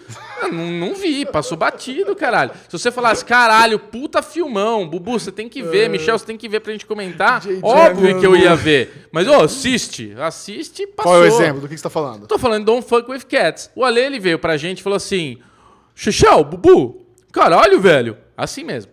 Tô vendo uma série aqui, acho que vocês vão gostar pra caralho, viu? O cara mata os gatos, joga num saco, aí acha no lixo, a galera tem na... Cara, não sei, assiste aí. A é gente, disso. mano, deve ser uma puta Não é bosta, não é né, nada velho? disso. Eu vou- posso, posso falar na- a real aqui que eu Eu, posso? Pode, eu pode. procuro o áudio aqui do que você falou. Eu, eu falei assim, não foi áudio, foi escrito, foi começo de conversa. Agora, Ficou sensibilizou, hein? Dodói. É. agora é o seguinte, eu falei que tinha entrado uma parada chamada Don't Fuck With Cats, que o pessoal do grupo tinha sugerido pra gente ver. Aí eu falei, ó, tem uma galera, tem um lance aqui que o cara colocou uns gatinhos aqui num saco de celofane e botou, colocou um aspirador de pó e matou os gatinhos. Eu tô achando que no final das contas, essa parada nem matou gato nem nada e vai ser tipo um, um- um lance que ele tá usando uma galera da internet pra fazer de bobo. É isso que eu falei. Mas o. Bobo tá certo, você vendeu mal a série. Eu vendi deu- mal, porque eu achei. Eu, mas eu achei que era uma coisa, eu achei que o cara tava. O cara tava só fazendo a galera de bobo. No final, é um puto de um psicopata lá, o Luca Marona, Luca, Luca Magnota. É um caso real de um cara que matou gato, matou gente, matou um monte de coisa e fazer o quê? Cara, então, mas assim... é- Mas eu não tinha gostado, eu tava achando mais ou menos. Caralho, que eu o Chechel- adorei, cara. é eu vi o primeiro bom. episódio. É muito bom. Depois eu que o Chechel viu parar. e continuou, eu falei, pô, então agora vamos dar mais uma chance, vamos, vamos continuar assistindo isso daqui e. Pô, Eu- e realmente é um documentário muito louco. É cara. muito bom, cara. Eu voltei das férias, Alisão, fui visitar o Rodrigo, que tá lá na casa dele com o pé pra cima, e daí a gente vendo ali, conversando, tá? ele falou, pô, o que, que, que, que eu assisto agora? Acabei de terminar aqui True Detective, terceira temporada. Falei, cara, assiste Don't Fuck With Cats. Procurei Netflix. Ele procurando lá, apareceu, dá play nessa porra aí. Aí eu vi o primeiro episódio de novo com ele, tão bom, cara. E assim, é... Pra quem gosta de série, filme policial, É, investigativo... esses true crimes aí que tem bastante na crimes. Netflix. A galera tá reclamando um pouco que tá cansada dessa coisa na Netflix, esses documentários. Ah, eu não meio- canso, adoro. Eu, eu gosto também da, da forma de storytelling, como a coisa é, é bem montada, bem criada e tudo mais. A narrativa, às vezes, é um pouco tendenciosa, é contada de um jeito que eles querem contar pra audiência, mas tudo bem, foda-se, me engana, eu gosto. É, Só que Don't Fuck With Cats é isso. Primeiro começa mostrando rede social, essa coisa de, de- que nem vocês falaram do aplicativo, que dá pra fazer o catfish aí e tal. Então aparece uma menina, uma mulher que mora em Las Vegas, que ela tem um perfil dela, que ela pode ser que ela quiser online e tudo mais. E daí, de repente, apareceu um link pra ela, clicou e era esse cara que ele não dá pra ver quem é, não dá pra ver porra nenhuma, ele mete dois gatinhos num saco nos Estados Unidos, aqui no Brasil mesmo você tem, eu não sei se é esse saco, que na, na série em nenhum momento mostra as coisas acontecendo. Isso. Então, assim, mas é, nos Estados Unidos tem um saco que você compra que é pra você guardar roupa compacta no seu quarto. Então, um saco Ah, que tem um, é, é mais pra viagem do que no quarto. é, é não, no na, na- em casa também, porque americano tem menos espaço e tal. Então eles têm um negócio, você bota o, o- o aspirador, ele tem uma, uma boca assim que você encaixa o aspirador, ele puxa todo o ar de dentro e quando você tira o aspirador, o ar não volta. Ele é um vácuo mesmo que cria. Cara, ele bota dois gatinhos dentro desse saco e suga todo o ar. E nisso, essa mulher que começa a série começa a contar e descrever o que ela está assistindo para a audiência que está vendo o documentário. É muito aflitivo, você escuta o, aspirador de fundo enquanto ela vai descrevendo. É uma coisa assim que até onde eu vi com a minha esposa, ela ficou horrorizada, ela pediu para parar de ver e ela teve pesadelo porque a gente estava assistindo Nossa. à noite. Cara, a Sá, velho, ela acordou de noite com pesadelo, falando: Meu, não vou assistir, não vou continuar vendo essa porra nem fudendo. E ela viu, tipo, metade do primeiro episódio. Ele não é tão forte assim Não. como ela, ela sentiu, mas para ela foi, entendeu? Então, É, para algumas pessoas, é, é, é. Porque assim, Ale, o cara é muito cruel. Ele pega esses gatinhos, ele mata da, da pior maneira possível, depois ele aparece brincando com os gatinhos durinhos lá, ele põe na geladeira.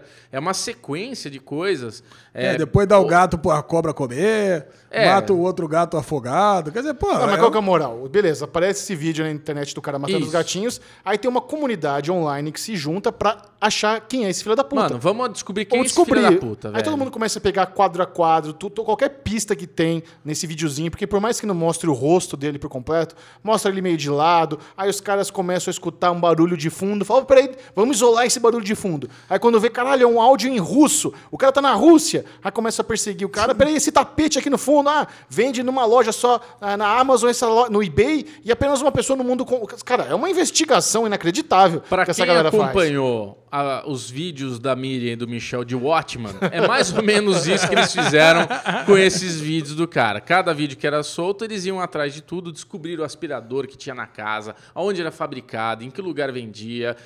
Assim, é, é demais. Nisso daí, apresenta-se outro personagem, um cara que mora em Los Angeles, que se juntou com essa mulher também que tá ali mostrando ela de Las Vegas tal. E, e, cara, é fantástico como eles contam, porque assim o, o ir atrás desse cara também se torna uma loucura, se você parar pra pensar. Porque Não, os eu- caras. Eu, eu não sei, eu não sei, desculpa te, te interromper, mas eu não sei como é que esses caras conseguiram viver depois que o, o cara foi pego. Porque, meu, tra- eles transformaram isso. É motivação de vida. É, é mais ou menos como, é mais ou menos como se o nosso amigo Brunão aqui e os amigos dele terraplanistas, eles, eles descobriram que a Terra realmente fosse plana. Acabou a vida dos caras, porque eles chegaram no, no final. Entendeu? O, grupo dessa mulher aí, ele- eles tinham um objetivo de provar que esse cara ele, ele era um assassino, era um psicopata, e, e descobrir quem que é esse cara. E descobriram. E. Acabou, cara. E, e essa mulher lá, a principal lá, Body moving. Body Movie, cara, ela, ela chegou no final. Ela não tem mais o que fazer na vida. E como é um, não é derigusto, a gente tá comentando com spoiler, o que é legal é que, assim, durante os dois episódios, é, é construída essa coisa de quem que é esse assassino, né? Que, porque ele é um assassino de bichos, é, ele tá é, cometendo essas crueldades, e eles, é, é, o grupo ali, né, se mobilizando, chega a essa conclusão que, tipo, mano, não falta muito pra esse cara aparecer com matando alguém. Tipo, o cara é muito louco fazer isso, né? É, e, e, na verdade, chega um momento que mostra que esse cara tava manipulando todo mundo. Ele é um grande fã de filmes. Ele, ele, você vê que em vários momentos ele está interpretando alguém. Você vê que quando ele realmente ele vai realmente matar uma pessoa, ele para na frente de um espelho onde tem uma câmera, ele fica mexendo no cabelo, ele faz e tem aquele filme American Psycho, né, que também tem na Amazon Prime, que ele Não, ele, ele se transformou a Sharon Stone da vida real. É, então, ele, ele virou American Psycho ali Distinto- naquela não, situação. distinto- distinto ele selvagem. tem Instinto Selvagem também, ele tem Catch Me If You Can, ele tem várias referências de vários filmes, então... É um nerd assassino. É um nerd assassino, é o Ale Bonfá do... do, Ale do- Bonfaga, tá louco? é, sei lá. É, Mas enfim, vale muito a pena assistir. Agora, o que me faz pensar quando. Acaba muito bem a série, né? Porque na hora que acaba esses três episódios, a, a mulher fala pra câmera de tipo assim: a gente alimenta. A gente, no fim, acabou alimentando. A gente faz parte de uma narrativa que esse cara queria que acontecesse. O documentário do Netflix, no fim.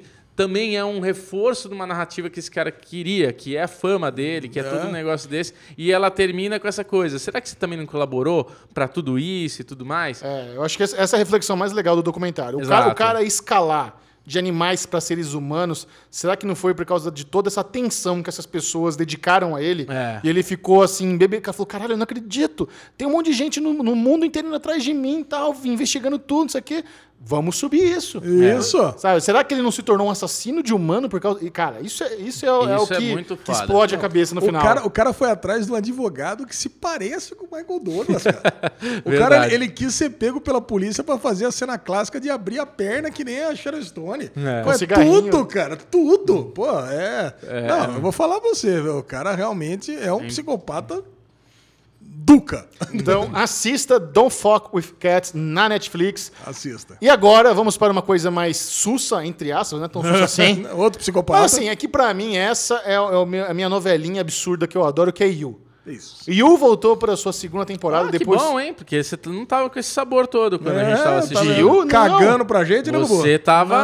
Não, Quem gosto. se importa com. Não, também tem registrado aqui no nosso Quem se Telegram. importa com o Yu? Quem se importa com a segunda temporada de Yu? Não, eu vou falar zoando. Assim, né, Alexandre Monfá? Por Ah, favor, me tá- fortaleça. Vocês estão Assistiu a Premiere com a cara. Eu- gente, eu- o Xexé tava mexendo no celular, Não. tava bem ruim a coisa. Eu gosto da primeira temporada, eu gostei Adoro. muito da segunda. Eu acho que é, Adorei é, é aquela, aquela novelinha com, só com reviravolta absurda, insana, impossível. Nada a ver. Eu acho muito legal como eles zoam muito com a cultura hipster californiana. Nossa, todo mundo demais. bebe é, café com leite, Leite de de amêndoa, amêndoa. É. e gosta de avocado toast com, sabe? E todo mundo é vegano, desconstruído. Então, e todo mundo é produtor, roteirista, e diretor de Hollywood. é muito legal É. a- essa tiração de sarro deles.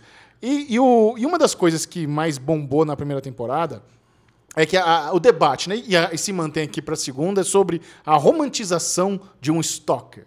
Porque o que acontece? Na primeira temporada fica claro que o, o Joey é um stalker assassino. Sim. Não, não, não é aberto a interpretação, ele é um stalker assassino. É isso. Porém, algumas pessoas famosas, mas crianças como Millie Bobby Brown, a Eleven de- de Stranger Things, a coitada, a Millie Bobby Brown é uma criança, ela não tá, sabe, é meio burra, não tem o que falar. Ela, ela é meio burra, uma menina que acredita em terraplanismo, fala, pô, às vezes a terra é plana. Ela, ela fez uns stories, aí ela fez uns stories também falando que, ah, não, o Joey e a, e a, e a, e a, e a, e a loirinha, ela tem que ficar junto. É? Ele ama ela, ele ama ela, sabe? Pô, não, calma. Mas isso é uma menina. Eu acho que um adulto que assiste essa série, que é uma série feita para adolescentes e adultos, entende que o cara é um psicopata assassino e desde que o mundo é mundo, sempre teve a história do psicopata assassino charmoso. Isso Sim. não é novidade. Então, esse debate sobre a mensagem da série, eu não consigo muito levar isso a sério, sabe? A, série é perigosa, a série é irresponsável.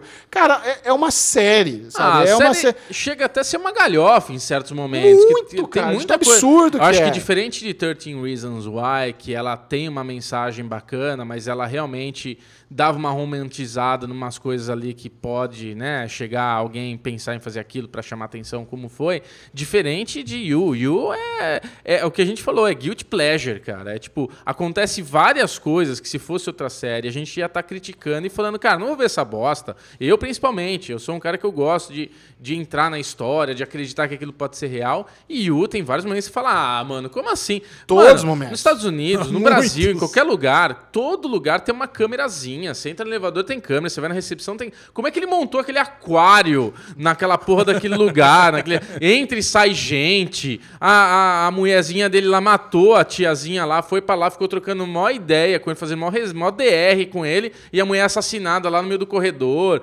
Tipo, a- acontece várias coisas e fala, não, pelo amor de Deus, que zoado! Mas você não consegue parar de ver, é muito delicioso. Você quer ver até o final. Então, assim, quem tá. Eu nem tava sabendo que tá rolando isso daí.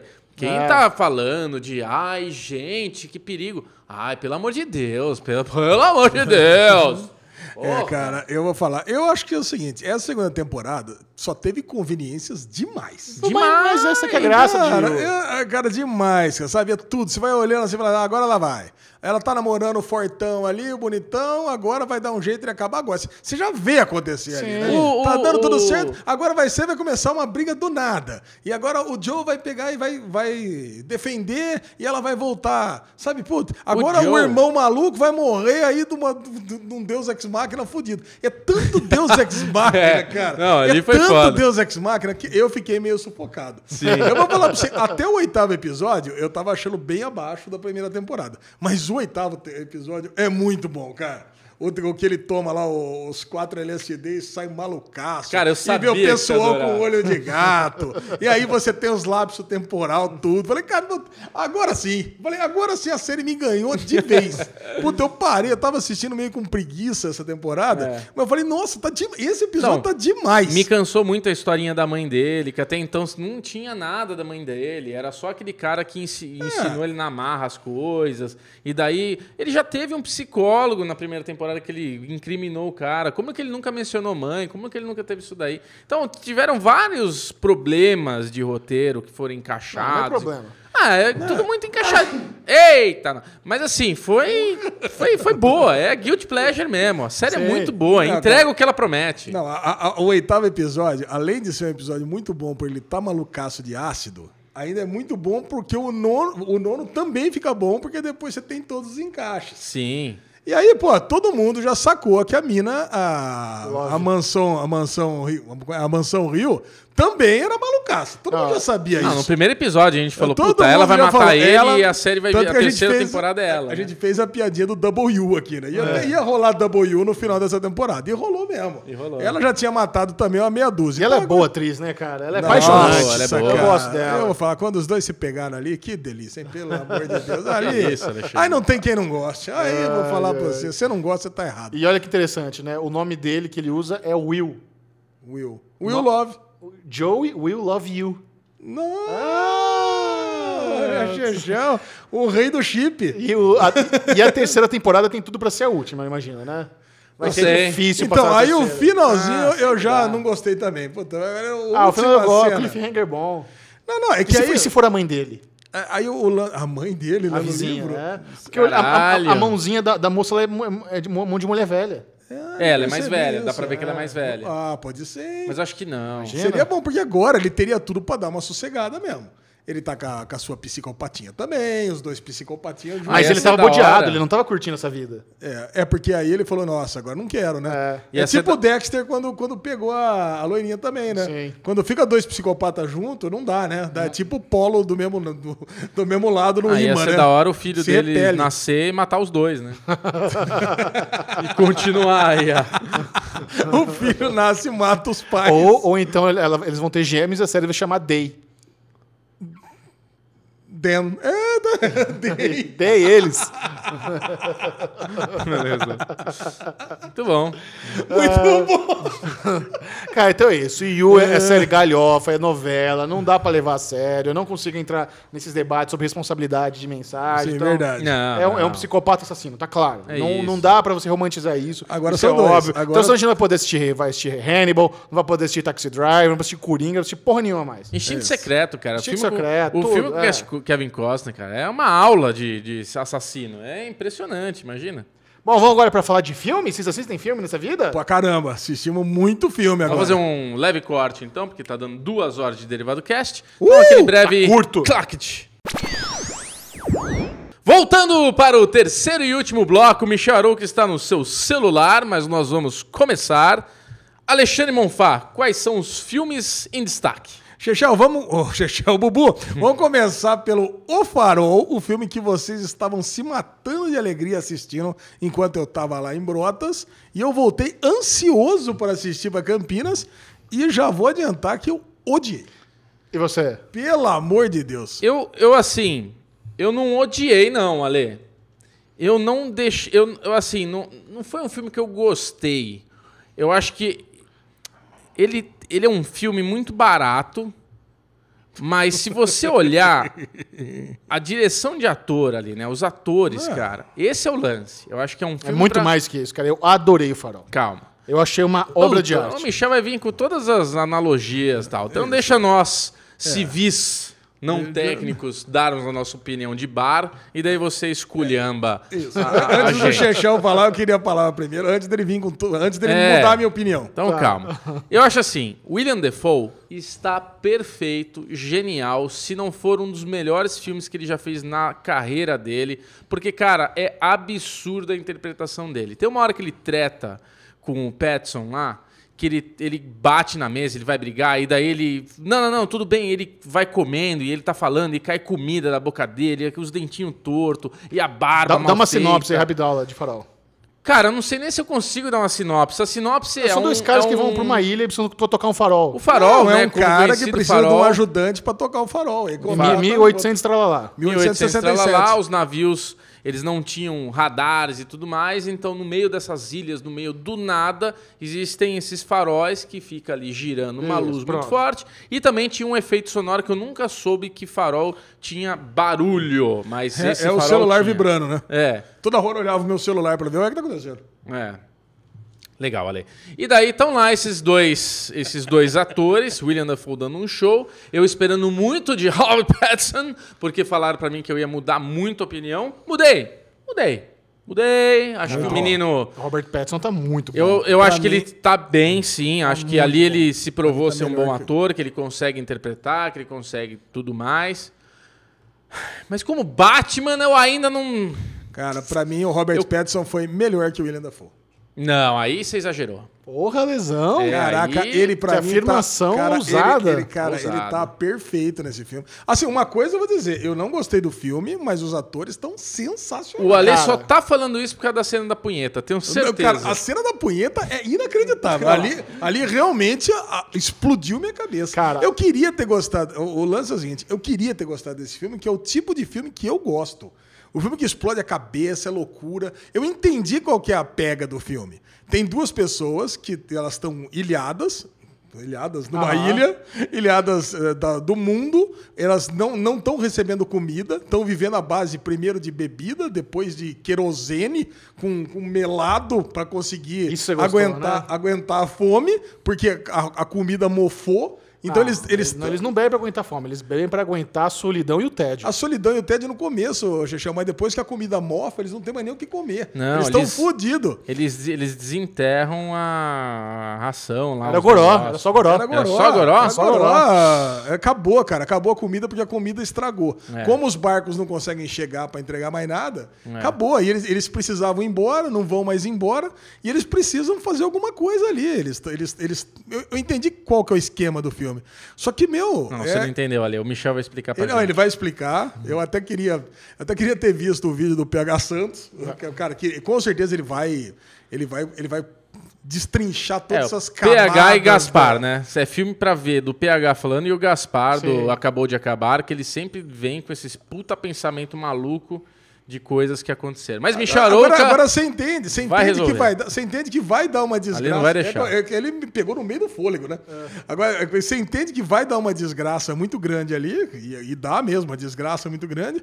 Cara, mas no final, velho, o nego leva um choque, cai da escada e os pássaros comem. Quer dizer, puta, cara, Não e você é se isso que sente acontece. mal, Leva cara. um choque, as ideias. Puta que pariu. Cara, eu vou falar pra você. o bagulho cara. não tem eletricidade, como é que ele levou choque? Sei lá, cara. Sei, Vai lá, eu sei que é Michel. o seguinte, eu já tava cansado gostado desse filme. E assim, eu queria ter gostado pra caramba Cara, e não gostei. O William Defoe ele merece o Oscar só pelaquela sequência da maldição.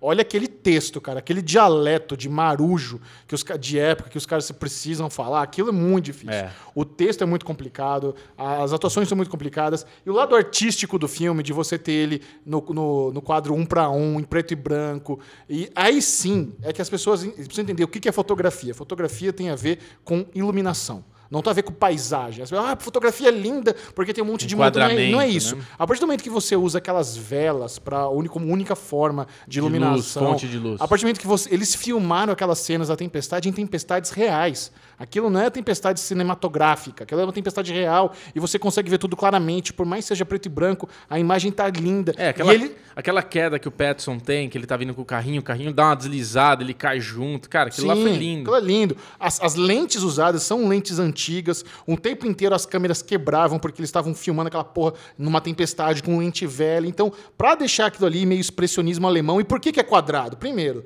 primeiro porque é pra ter esse tom de claustrofóbico. Pra você ver, caralho, os caras estão numa ilha, num, dividir, cara, dividir quarto. Não tem, não tem coisa pior pra um adulto do que dividir quarto com outro E adulto. eles É o nem- filho da puta peidando o tempo inteiro, É mijando isso no que eu ia falar. pinico. Eles nem chegaram lá, eles acabaram de entrar no quarto. William Defoe já chega peidando, cagando, mijando, É a pior arrotando. coisa, pior Puta, coisa. pior roommate pra ter na Sim. vida, um cara daquele. Então, além de ter esse senso claustrofóbico, também para você ver o próprio farol é bom, porque na, na vertical você consegue ter uma visão melhor. Então, por isso que ele é um para um. Mas posso te falar uma coisa? E preto e branco também, porque você precisa ter uma noção de qual é o sentimento deles. Sim. Ali é um negócio melancólico, é um negócio depressivo, os caras estão solitários, os caras estão beirando a loucura de ficar ali. Aquela buzina de névoa que tem no fundo, ah, cara, aquilo deixa qualquer ser humano doido. O Doido. que, que você vai falar? Eu ia falar que me incomodou o branco e preto. É muito contrastado, assim. Ah, eu achei lindo. Não, é achei lindo, é lindo. Mas lindo. duas horas daquilo, a minha vista no final tava, nossa, tá doendo. Então, acaba, pelo amor de Deus. Aí você tem duas camadas do filme. A camada, Vamos lá, a, camada, a camada número um é isso. São dois caras numa ilha, na beira da loucura. O, o personagem do William Defoe metendo gaslighting o tempo inteiro no personagem de Robert Pattinson, fa- falando que você tá pagando de louco. Não, peraí, você não fez isso, tal, sabe? Tentando deixar ele assim, achando que ele, que ele é louco dos negócios. Uhum. E, vo- e é isso, esse lado humano de duas pessoas ainda à beira da loucura. E você tem ao lado da mitologia grega. Aí vem. Entendeu? Que são dois deuses ali representados na mitologia grega. O guardião da luz, o cara que quer a luz, e quando ele chega à luz, ele é punido e vai ficar para sempre tendo suas vísceras comidas por aves. Entendeu? É, o- é o, é o Proteu e o Prometeu ali. É essa a analogia com a, com a mitologia grega que eles fazem no filme, além da- da- do lado. Se você não sabe disso, se você não consegue. pe- Eu não vou pagar de bonitão, eu, fui ler depois. É óbvio que eu, eu achei que tinha esse ângulo sobrenatural, porque não estava fazendo sentido quando ele vê lá o tentáculo passando e o Isso. cara. Porque o Proteu o Prometeu ali. Essa, é- aí quando você fala, puta, cara, beleza, isso aqui é uma alegoria para mitologia grega, o filme fica muito mais gostoso de assistir. Sim, verdade. sabe? Então é isso. Aqui, não é porque tomou um choque e foi. ficou pra- o cara, o cara tá, pra sempre vai ficar com as vísceras sendo comida. É o castigo dele ali, por ter Agora, roubado a luz. É o que você falou, né, Michel? A hora que ele dá o texto da maldição é muito foda, É cara. demais. Porque ele cara. fala lá, merda, eu não gosto da tua comida. Você vai morrer nas tempestades com um bicho, com não sei o que. Eu falei, caralho, velho, você tá muito fudido, irmão. Fudeu geral. Essa maldição vai pegar certeza. Cara- Me convenceu que aquela maldição fudeu, cara. E o Robert Eggers, o diretor desse filme, que fez A Bruxa já, ele e o irmão dele, eles são conhecidos por ser dois caras fanáticos por pesquisa. É. Os caras acharam manuscrito de marinheiro, os caras pegaram um monte de história. Tem história real de dois caras que fica, os dois chamavam Thomas e ficaram ilhados, um deles morreu. Então, assim, eles pegaram muito do isso e o Robert Eggers já disse, cara, no meu filme não tem improviso. Cara- eu pesquiso pra caralho, o cara vai ter que entregar o texto que eu dei pra ele. Por isso que você ainda tem mais mérito ainda pra aquelas cenas de dança, que foi tudo coreografado com antecedência, pros diálogos deles, pros caras fazendo o sapateadinho ali, que foi tudo treinado. Você não consegue nem entender o que Robert Pattinson tá cantando ali, porque Sim. é o dialeto de, mari- É o ma- dialeto. de marujo, cara. Se tem uma coisa que. Até gostaria de saber se tem algum marujo que nos escuta ou nos assiste, que eu sou um marujo também, já fui um, um, um cara do mar, né? Pesquei muito já na minha vida. Nunca mais muito- mata uma gaivota, hein? É. Então, isso que eu ia falar. É, as pessoas que é, têm essa, essa vivência são extremamente supersticiosas, né? Muito. E quando ele dá a, a coisa da gaivota. Mano, não mata, porque é a alma do marinheiro, porque não sei o que lá e tudo mais. A hora que o Robert Pattinson pega aquele bicho pelo E pescoço e... Caralho, velho. Que, que, que Aquela cena é foda, cara. Eu falei, nossa, velho, por que, que o cara não acreditou no brother, mano? Não faz, é uma zica tão grande. Só não acreditar na zica já é uma zica da zica. Então eu sou extremamente supersticioso com essas coisas. Então é, é, incomodou bastante, assim, quando ele desrespeitou a, a, a superstição do parceiro e tudo mais. E realmente tinha todo um lado ali que a partir daquele momento vira o tempo e eles ficam numa tempestade por dias e tudo mais. No fim, o que eu tenho a dizer é isso. Eu acho que o filme é muito bom, é muito artístico, ele é impecável, não, não, tenho o que falar. É um puta filme. Acho que o Ale tem a razão do espectador de, tipo, tem duas pessoas para assistir esse filme. O cara que vai odiar e o cara que vai entender, que vai pesquisar e vai achar o filme brilhante. Eu, Bubu, acho que sou um pouco mais que nem o Ale. Eu gosto de ver o Thanos estalar o dedo, velho.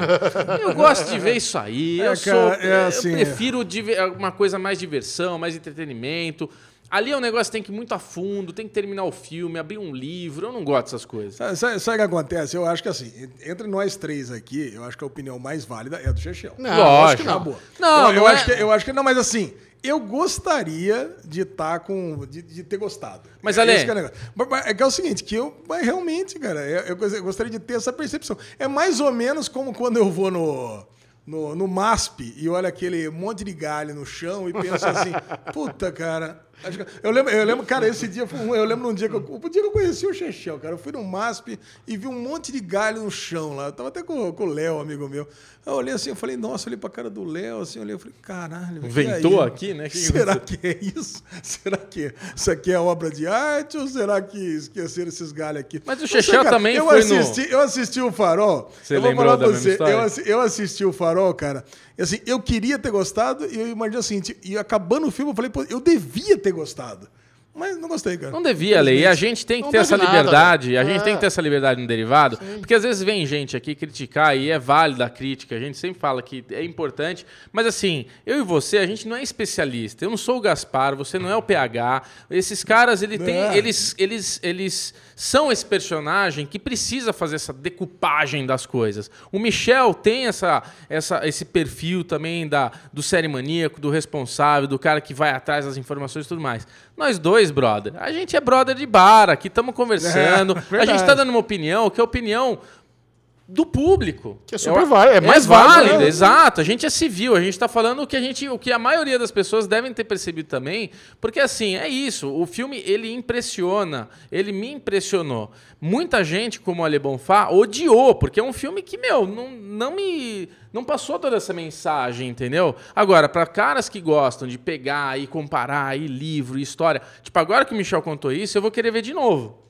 Não sei você, Ale, se você vai ter essa paciência. Zero toda. chance, né, Lesão? Mas, cara, ficou óbvio, é verdade. Não é que o William Defoe se transformava ali no farol. Ele era o Prometheus. Então, por ah, isso ele que era o Farol ou ele levou? Não, Você- eu já não te- entendeu nada que o Michel falou. Quando, Não, não, eu entendi. O Quando o Robert Pattinson farol- tá ali e começa a cair aquelas gosmas em cima dele e aparece o tentáculo, é porque ele era um deus, ele era o Prometheus, ele era o cara que ficava da luz ali e tudo mais. Chegando uma sereia passando, hein? Caraca, tá ruim a coisa. É. Você achou que era uma sereia? Não tinha sereia ali? Não, a sereia é o Pattinson que imagina, que vê, que não sei o quê. É só a coisa da punheta mesmo. É, puta que pariu. Mas pu- Mas, a assim- punheta ele tava batendo mesmo, pelo Sim, menos. ali Ah, não- então Tá, tá, certo. mas no fim eu, eu, O eu ficou volto- obcecado pela punheta. No fim, eu volto à minha opinião de que eu gosto é de ver o Thanos estalar o dedo. Eu gosto é, é, eu, eu sou menos essa coisa de ficar pensando muito depois do. Sabe? Eu acho que é legal. Já deu, Bubu. Já deu, tá bom. Quanto disclaimer, caralho. Não, não é disclaimer. É, é que assim, me cansa, entendeu? Um pouco filme assim. Você está corretíssimo. Bom, agora vamos falar de um filme bom, de verdade, mas também mais triste. E agoniante. Ah, eu gostei demais também. Caraca, cara, Jojo Rabbit, Chechel botou a gente pra assistir. E eu pensei, filminho do Taika Waititi vai ser aquela delícia do sábado à tarde. Aí chamei a Lu pra assistir comigo. Pô, é o filminho do, do Thor Ragnarok. What You Do in the Shadows, a, a série mais que eu mais ri na vida. Você viu que ele dirigiu o último episódio de Mandalorian também, né? É, exatamente. Pô, ele, ele participou do, do, de um episódio no meio da temporada. Cara, vai ser muito gostoso e muito leve. E aí, qual que é a sinopse de, de Jojo Rabbit, Xixão? Jojo Rabbit é a história do menininho que tá, faz parte da juventude hitlerista durante a Alemanha nazista e ele é aquela pessoa que nasceu na Alemanha e está doutrinado ao nazismo, a idolatrar Hitler e é o Hitler, ele quer, quer ser nazista e judeu é o demônio, judeu é bicho, é monstro e, e ele, além de participar ali do clube dos escoteiros dos nazistas desde criança, ele tem um amigo imaginário que é o próprio Hitler. O próprio Hitler interpretado pelo Taika Waititi. Waititi, sim. Cara, até então, divertidinho. Vamos pegar um outro foco da história que a gente não tá acostumado a ver. A mãe dele é a Scarlett Johansson. E o, o, o, o, bandeirante, o mentor lá da escola do- dos escoteiros, é o Sam Ro- Rockwell. Cara, é um puta de um elenco. elenco. Ele tem um amiguinho lá, que é o, o gordinho de óculos. Eu pensei, cara, vai ser um filme legal. Só que, meu, logo no começo ele já joga uma bomba, a bomba volta na cara dele. Já explode a cara dele. Antes a faca quica na árvore e pega na coxa. É, cara. Aí você pensa assim, cara, tudo bem, um filminho de erros e coisa e tal, vai acontecer uma desgracinha ou outra. Aí ele descobre uma judia que a mãe dele tá protegendo. Cara, Seria mais engraçado se fosse a Anne Frank. Anne Frank. Por que Anne Frank? Anne Frank é judia, que ficou famosa, escreveu, Ah, né, tá- ficou anos no solo. Não tem nada a ver. Caraca. Só se eles quisessem misturar muita coisa. Aí, cara, aí tudo bem. Aí ele começa a interagir com essa judia, fica mais ou menos amigo dela e quer entender como é que funcionam os judeus, porque na cabeça dele mora, em- mora nas florestas, tem chifre, tem rabo, é, sei lá, come pessoas. Então ele, ele quer entender e quer escrever um livro, porque ele é realmente fanático pelo Hitler. Sim. Cara, e eu a sei que é cena o deles seguinte. queimando o livro também é muito engraçada, né? Boa. A galera vibrando, slow motion, sacando o livro em fogueira. É muito bom a galhofa que eles fazem. Cara, é muito bom, só que é o seguinte, o filme, ele, quando você percebe, ele vai saindo desse lado um pouco mais comédia, um pouco mais leve, e ele vai ficando, ele vai indo pro lado de agonia, porque ele tá andando com a mãe, de repente ele vê umas pessoas enforcadas, que são as pessoas que estão ajudando a resistência, e, cara, e, e de repente o filme vai ficando muito ruim, até que ele fica péssimo, né? E de uma hora pra outra, cara, e sem aviso, né? Caraca. Porque a- ele percebe que a mãe dele, o, o pai, a gente não sabe onde é que tá, mas depois a gente descobre que o pai tá realmente ajudando a resistência. E, cara, e a mãe, por estar abrigando uma judia, você percebe que a mãe também tá ajudando a resistência, mas de dentro da Alemanha.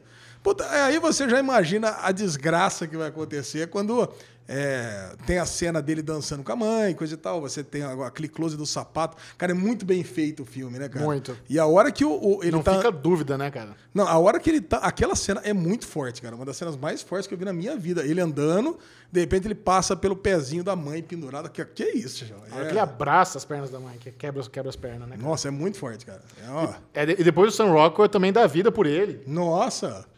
Cara, é muito forte, cara. É foda. A Lê tá quase chorando. Nossa, cara. O filme, o filme é realmente. Não, cara. É que o filme, você acha que ele vai ser uma coisa e é muito triste, cara. Eu sei que a Lu, depois do filme, ela acabou, cara. Acabou o dia pra ela. É. É.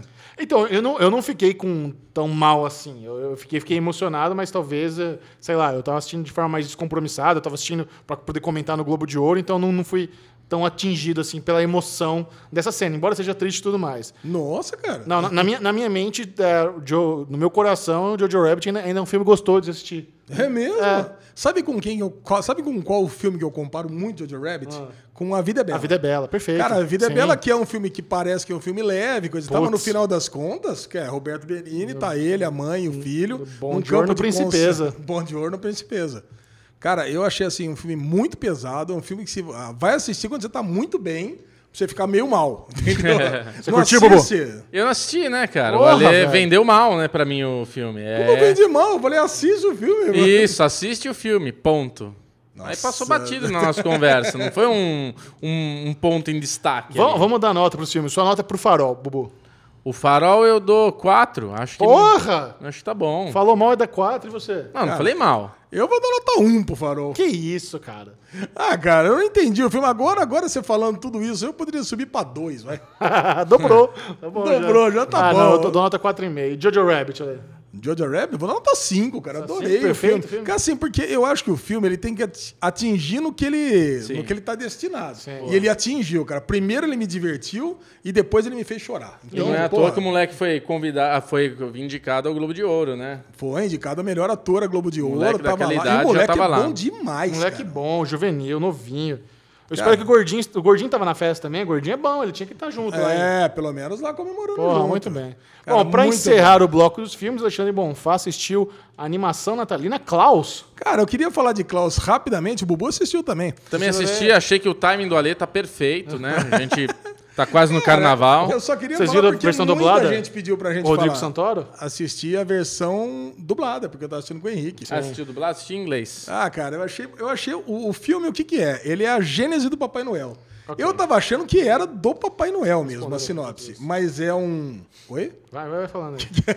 Mas é o quê? É um, um senhor, um velho, é, barbudo, que ele tá lá na Finlândia e você vai vendo como que nasceu a lenda do Papai Noel. O mito, né? Essa coisa de como construíram essa, essa data do Natal, essa data de ter o Papai Noel que traz o brinquedo para as crianças. Que na verdade, né, Alezinho, era um, um- um- é uma pessoa que vai morar numa, numa ilha, né? É uma ilha ali, né? É, é uma- é um tem um lugarejo, filho né? de, um, de um cara muito rico que ele não trabalha, não faz nada. É, o Ele- pai dele é uma companhia ele- de cartas. né? Exato. Ele faz alguma coisa lá, o pai dele manda ele para essa ilha para trabalhar. Fala, a hora que você atingir esse número de cartas é, enviadas, aí a gente volta a conversar, eu te dou uma atenção.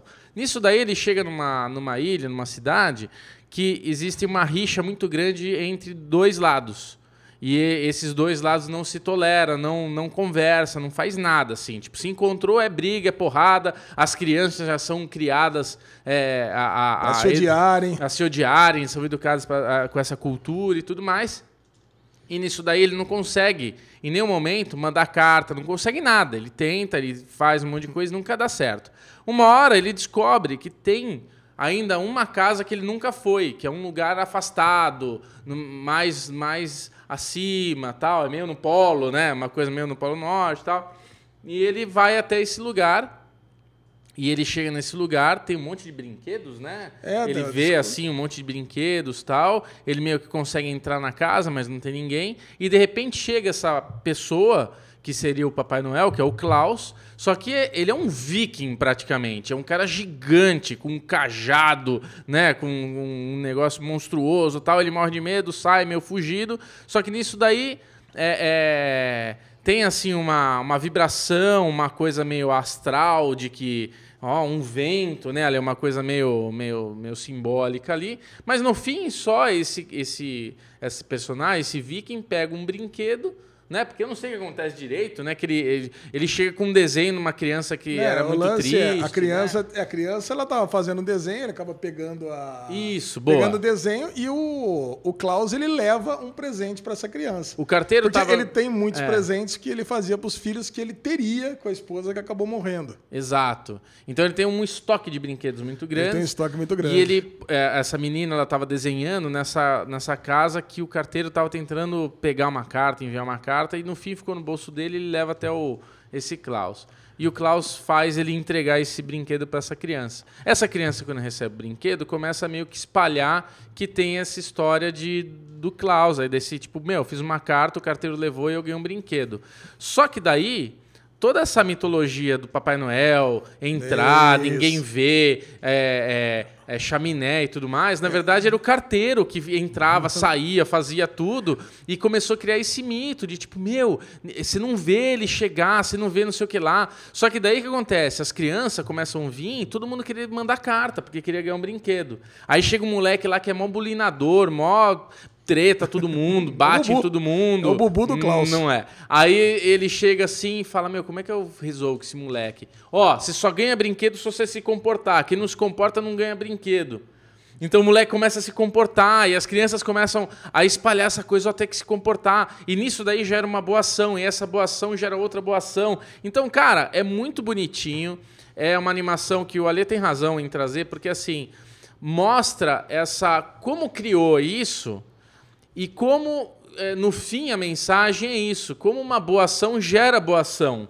No fim, tudo isso é, é bacana, né, Ale? Não, cara, e, e mostra todas as outras coisas que transformaram o Papai Noel numa lenda. A rena, o, a rena, o, o trenó que Muito voa. bom. Que na verdade eles então- estavam fugindo. Eles estavam fugindo na porra lá numa carroça. E daí eles passam num negócio que, meu, eles meio que voam. Dá uma rampada. Dá uma uma rampada. rampada. Só que o molequinho acordou bem na hora, olhou na janela e apareceu, tipo, a- as renas correndo e o negócio voando. E ele, oh, oh! Ele, ele tem essa risada natural. É tipo a risada do Alê, é a risada do Alê. O Klaus, ele tem essa risada, ho, ho, ho, ho! Então virou a risada. Pra... Cara, é muito bonitinho.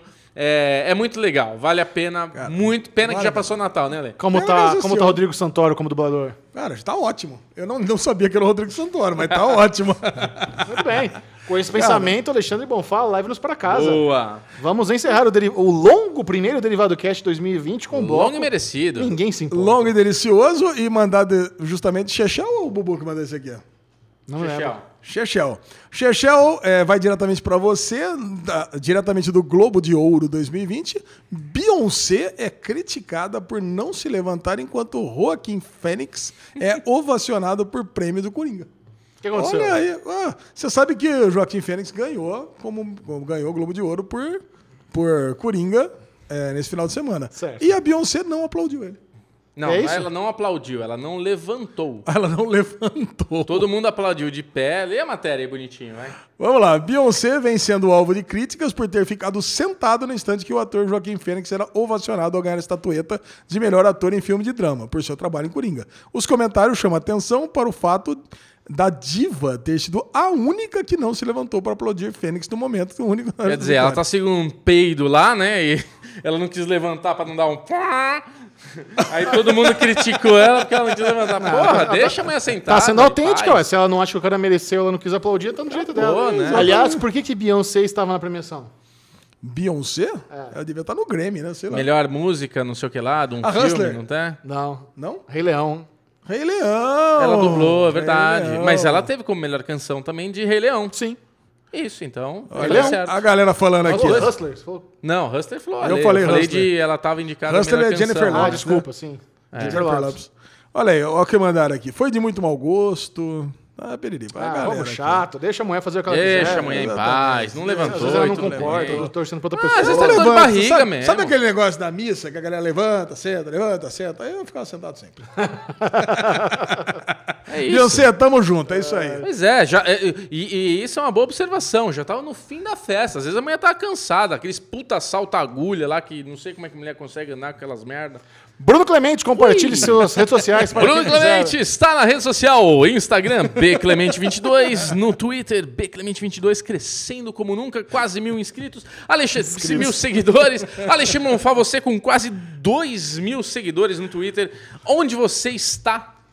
Estou no Twitter com o Ale Bonfá Cardoso. Ó, tenho tweetado ultimamente, hein? Porra, inclusive, cansado, porra, eu lá querendo conversar no Globo de Ouro, ele, não, eu estou no Twitter. Ele Falou, ô, influencer. Vai É, que eu queria, então, eu queria que você ficasse no conversando Twitter. comigo no Twitter. É, né? ah, eu gosto livro de aberto agora no no Twitter. Twitter. É, agora vamos, vamos botar tudo em pratos limpos. Vamos. E tô lá no Instagram como Ale Bonfá e no Twitter também como Derivado Cast. E você, Chechel? Siga os Série Maníacos no Twitter, no arroba Série Maníacos, porque tá, mesmo eu estando em Buenos Aires, o Twitter do Série Maníacos está bombando. Nosso amigo Dinho Lima, do X Manteiga, é o Twitter oficial do Série Maníacos durante as premiações. Então, se você quiser acompanhar os resultados, se você quiser mandar memes, GIFs, siga o Série Maníacos, que é muito legal. Inclusive, não perca nesse domingo. Dia 12 de janeiro tem o Critics' Choice Awards. Novamente eu conto com todo mundo aqui do Derivado Cast a mandar um tweet lá pra TNT, mandar um salve pra mim, falar que tá, tá acompanhando, manda um beijo, manda um abraço. Assiste pelo menos o comecinho, se você não aguentar ficar acordado a premiação inteira. Assistir Mas vamos- inteiro, sim. Vamos Nada de prestigiar, comecinho só, vai tudo. Vamos prestigiar o telefone tocando. Esse foi o Derivado Cast. Adeus!